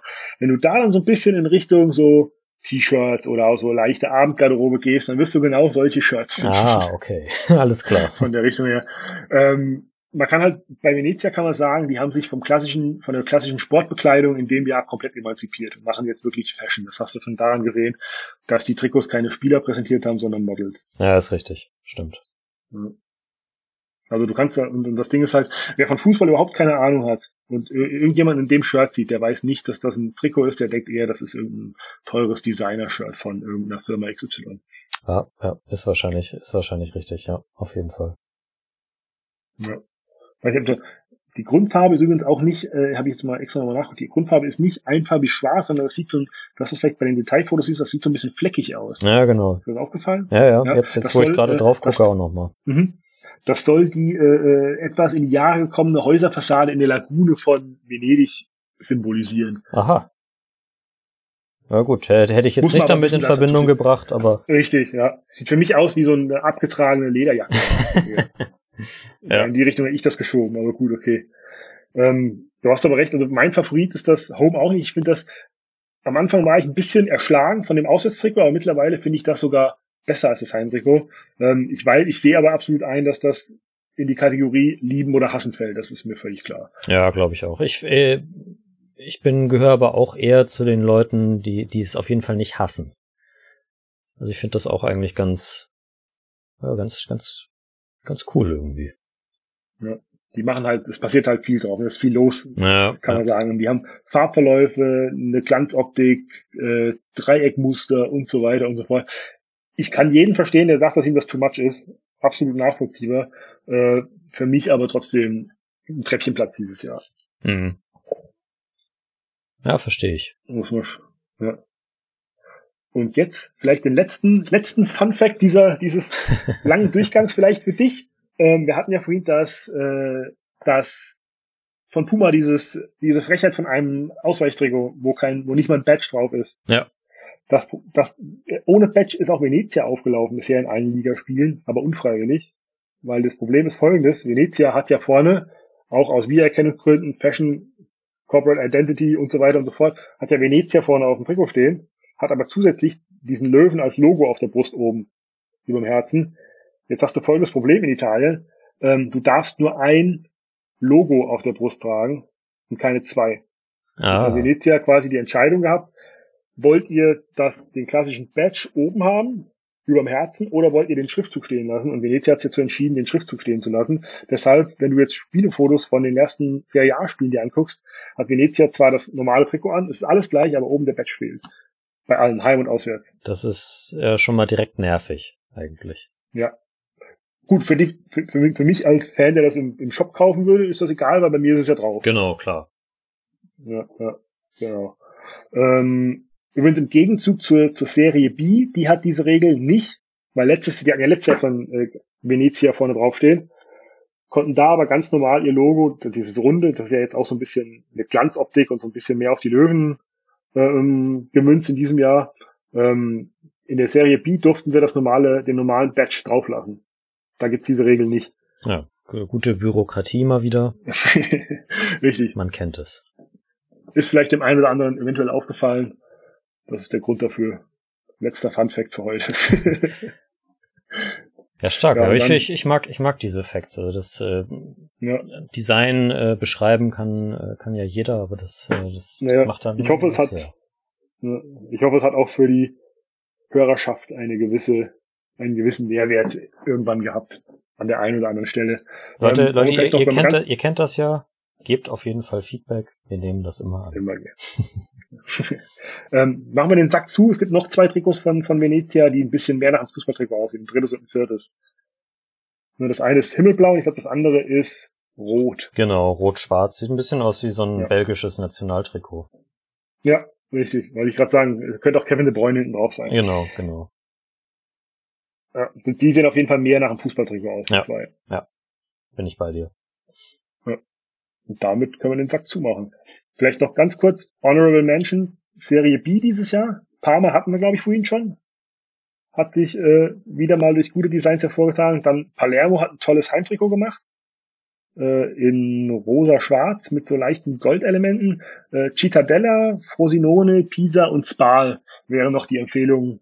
Wer möchte, mal Google anschmeißen, mal nachschauen möchte, kann sich das gerne angucken. Das sind so die, die ich hervorheben würde jetzt Ja, aus der zweiten. zieht euch das auf jeden Fall rein. Vor allem Parma natürlich und Natürlich, eigentlich, weil die brauchen, die brauchen das Geld. So, äh, ja, machen wir noch schnell, Ja, schnell den Abriss. Äh? genau, last but not Top drei. least, Top 3. Wir fangen, wir äh, fangen wir von unten an.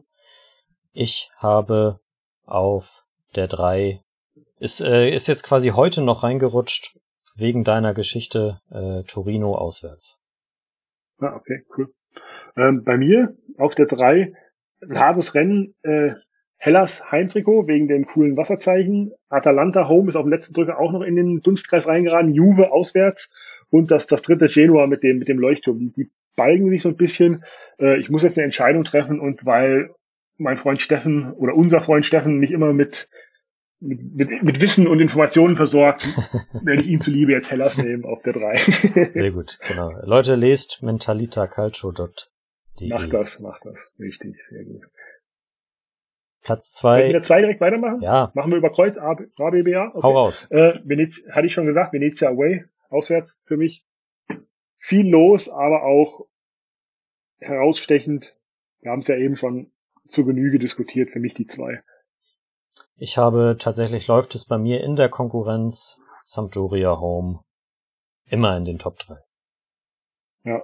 Hab ich jetzt rausgelassen, weil das, weil das eigentlich immer auf die Eins gehört. Ist, ist fair enough. Ja. Mein erster Platz, ich habe es angedeutet, äh, das der Klassiker, auch wenn es äh, ja nicht nicht so nicht so viele spannende Designelemente hat wie viele andere, aber ich finde es einfach für ein Fußballtrikot rundum gelungen ist die Fiorentina mit dem Auswärtstrikot. Das weiß ich. Ja. Sehr gut, kann ich sehr gut nachvollziehen. Bei mir, wir hatten es eben auch schon, Torino Ausweichtrikot. Dunkelblau und Gold. Für mich nicht zu toppen, hat einfach, hat einfach Stil, finde ich, meiner Meinung nach. Man hat sich nicht verzettelt, man hat nichts übertrieben, man hat einfach nur ein Trikot gemacht, was einfach für sich stehen kann. Ja. Daher für mich Grande, Grande Torino mit Platz eins. Machen wir noch ganz schnell die, die, die Flop drei. Unbedingt. Lass ich dir gerne die Vortritt, Nummer drei. Ist bei mir äh, Empoli alle aus den äh, erwähnten Gründen. Ich, äh, der Löwe, das, äh, das geht nicht. Der Löwe ist der Killer. Ja. Ja, kann ich gut verstehen. Bei mir auf der drei, der eine oder andere wird sich wird überrascht sein. Roma auswärts, Oh. Ja, Was- du hast ja, hast ja damit- erwähnt, dass du es nicht magst. was was auch damit zusammenhängt, äh, weil ich den den den, den Sturz von von der Vorsaison wahnsinnig groß finde. Stimmt. Letzte Saison dieses Elfenbeinfarbene mit dem mit dem Lupetto oben drauf. Gut, über den Sponsor kann man sich natürlich sicher streiten, den hätte ich jetzt nicht auf dem anderen Trikot gebraucht, aber ähm, angesichts dessen, was man mit einem Roma-Shirt machen kann, finde ich das von New Balance ein weißes T-Shirt zu, zu geben, wo man auf dem letzten Drücker scheinbar noch drei Farben auf den Ärmel druckt, das ist für mich einfach zu wenig und gemessen an den Ansprüchen ist das für mich nix. Ähm, hat sich knapp durchgesetzt vor den beiden Cagliaris, die sich, die man auch hätte lassen können. der, der, was hat man gesagt, der kaputte Drucker und Ja, ja, genau, genau, genau. waren Stimmt. die Wellen. Ja, und die äh, zweite und erste Platz in der Flop-Rangliste ist, glaube ich, klar. Bei uns beiden wahrscheinlich Juventus 3 und Inter. Juventus, ja, Juventus Beachball und auf eins Inter als Gesamtkunstwerk. Genau. Auf der eins. Ja, das, Ja, das- äh, das, das war's. Das ging doch flott von der Hand. Das ging, das ging, das ging richtig flott von der Hand. Mal sehen. Äh, ich, äh, ich werde das Mario ins Krankenbett schicken zum Schneiden. Mal sehen, äh, wie weit er uns äh, noch, noch runterbekommt zeitlich. Der kürzt uns genervt bestimmt auf 55 Minuten allem. Genau. Stark. Ja. Hinter der Paywall dann die volle Version. genau. Äh, kommt zu Patreon. Äh, nee, lassen wir das. Äh, äh, mir hat das großen Spaß gemacht. Äh, vielen Dank für äh, die vielen Facts, für die vielen Meinungen zu Roma und zu, auch zu den anderen Spielen. Markus, du bist immer ein sehr gern gesehener Gast bei uns, das weißt du ja. Und Sehr gerne. Macht immer Spaß, im hochwertigen Serie A Podcast dabei zu sein. Ich hoffe, ich habe nicht wieder zu viel erzählt, aber diesmal haben wir uns, glaube ich, die Zeit ganz gut aufgeteilt. Ja, ich glaube auch. Das, Und nach der Länderspielpause haben die Leute ja auch wahrscheinlich ein bisschen Bedarf. wie die, wie ich in, äh, in Tirol gelernt haben, äh, gelernt habe, da, da wird dann gesagt, das hat gepasst, würde ich mal sagen. Ja, ey, Super. Dann äh, rappen wir das ab. Ihr wisst, was zu tun ist. Schickt uns eure Trikot-Rankings. Wir greifen das in der nächsten Folge auf. Schickt uns auch alle Fragen, äh, Anmerkungen, Bewertungen und so weiter. Ihr kennt das ja. Und Stadionerlebnisse. Stadionerlebnisse, ganz wichtig. Genau. Dann hören wir uns nächste Woche wieder. Hoffentlich dann auch wieder mit dem Kollegen Rika. Bis dahin bleibt gesund. Markus, mach's gut. Bis zum nächsten Mal. Ciao, ciao. Mir wie meine Ehre. Ciao, ciao.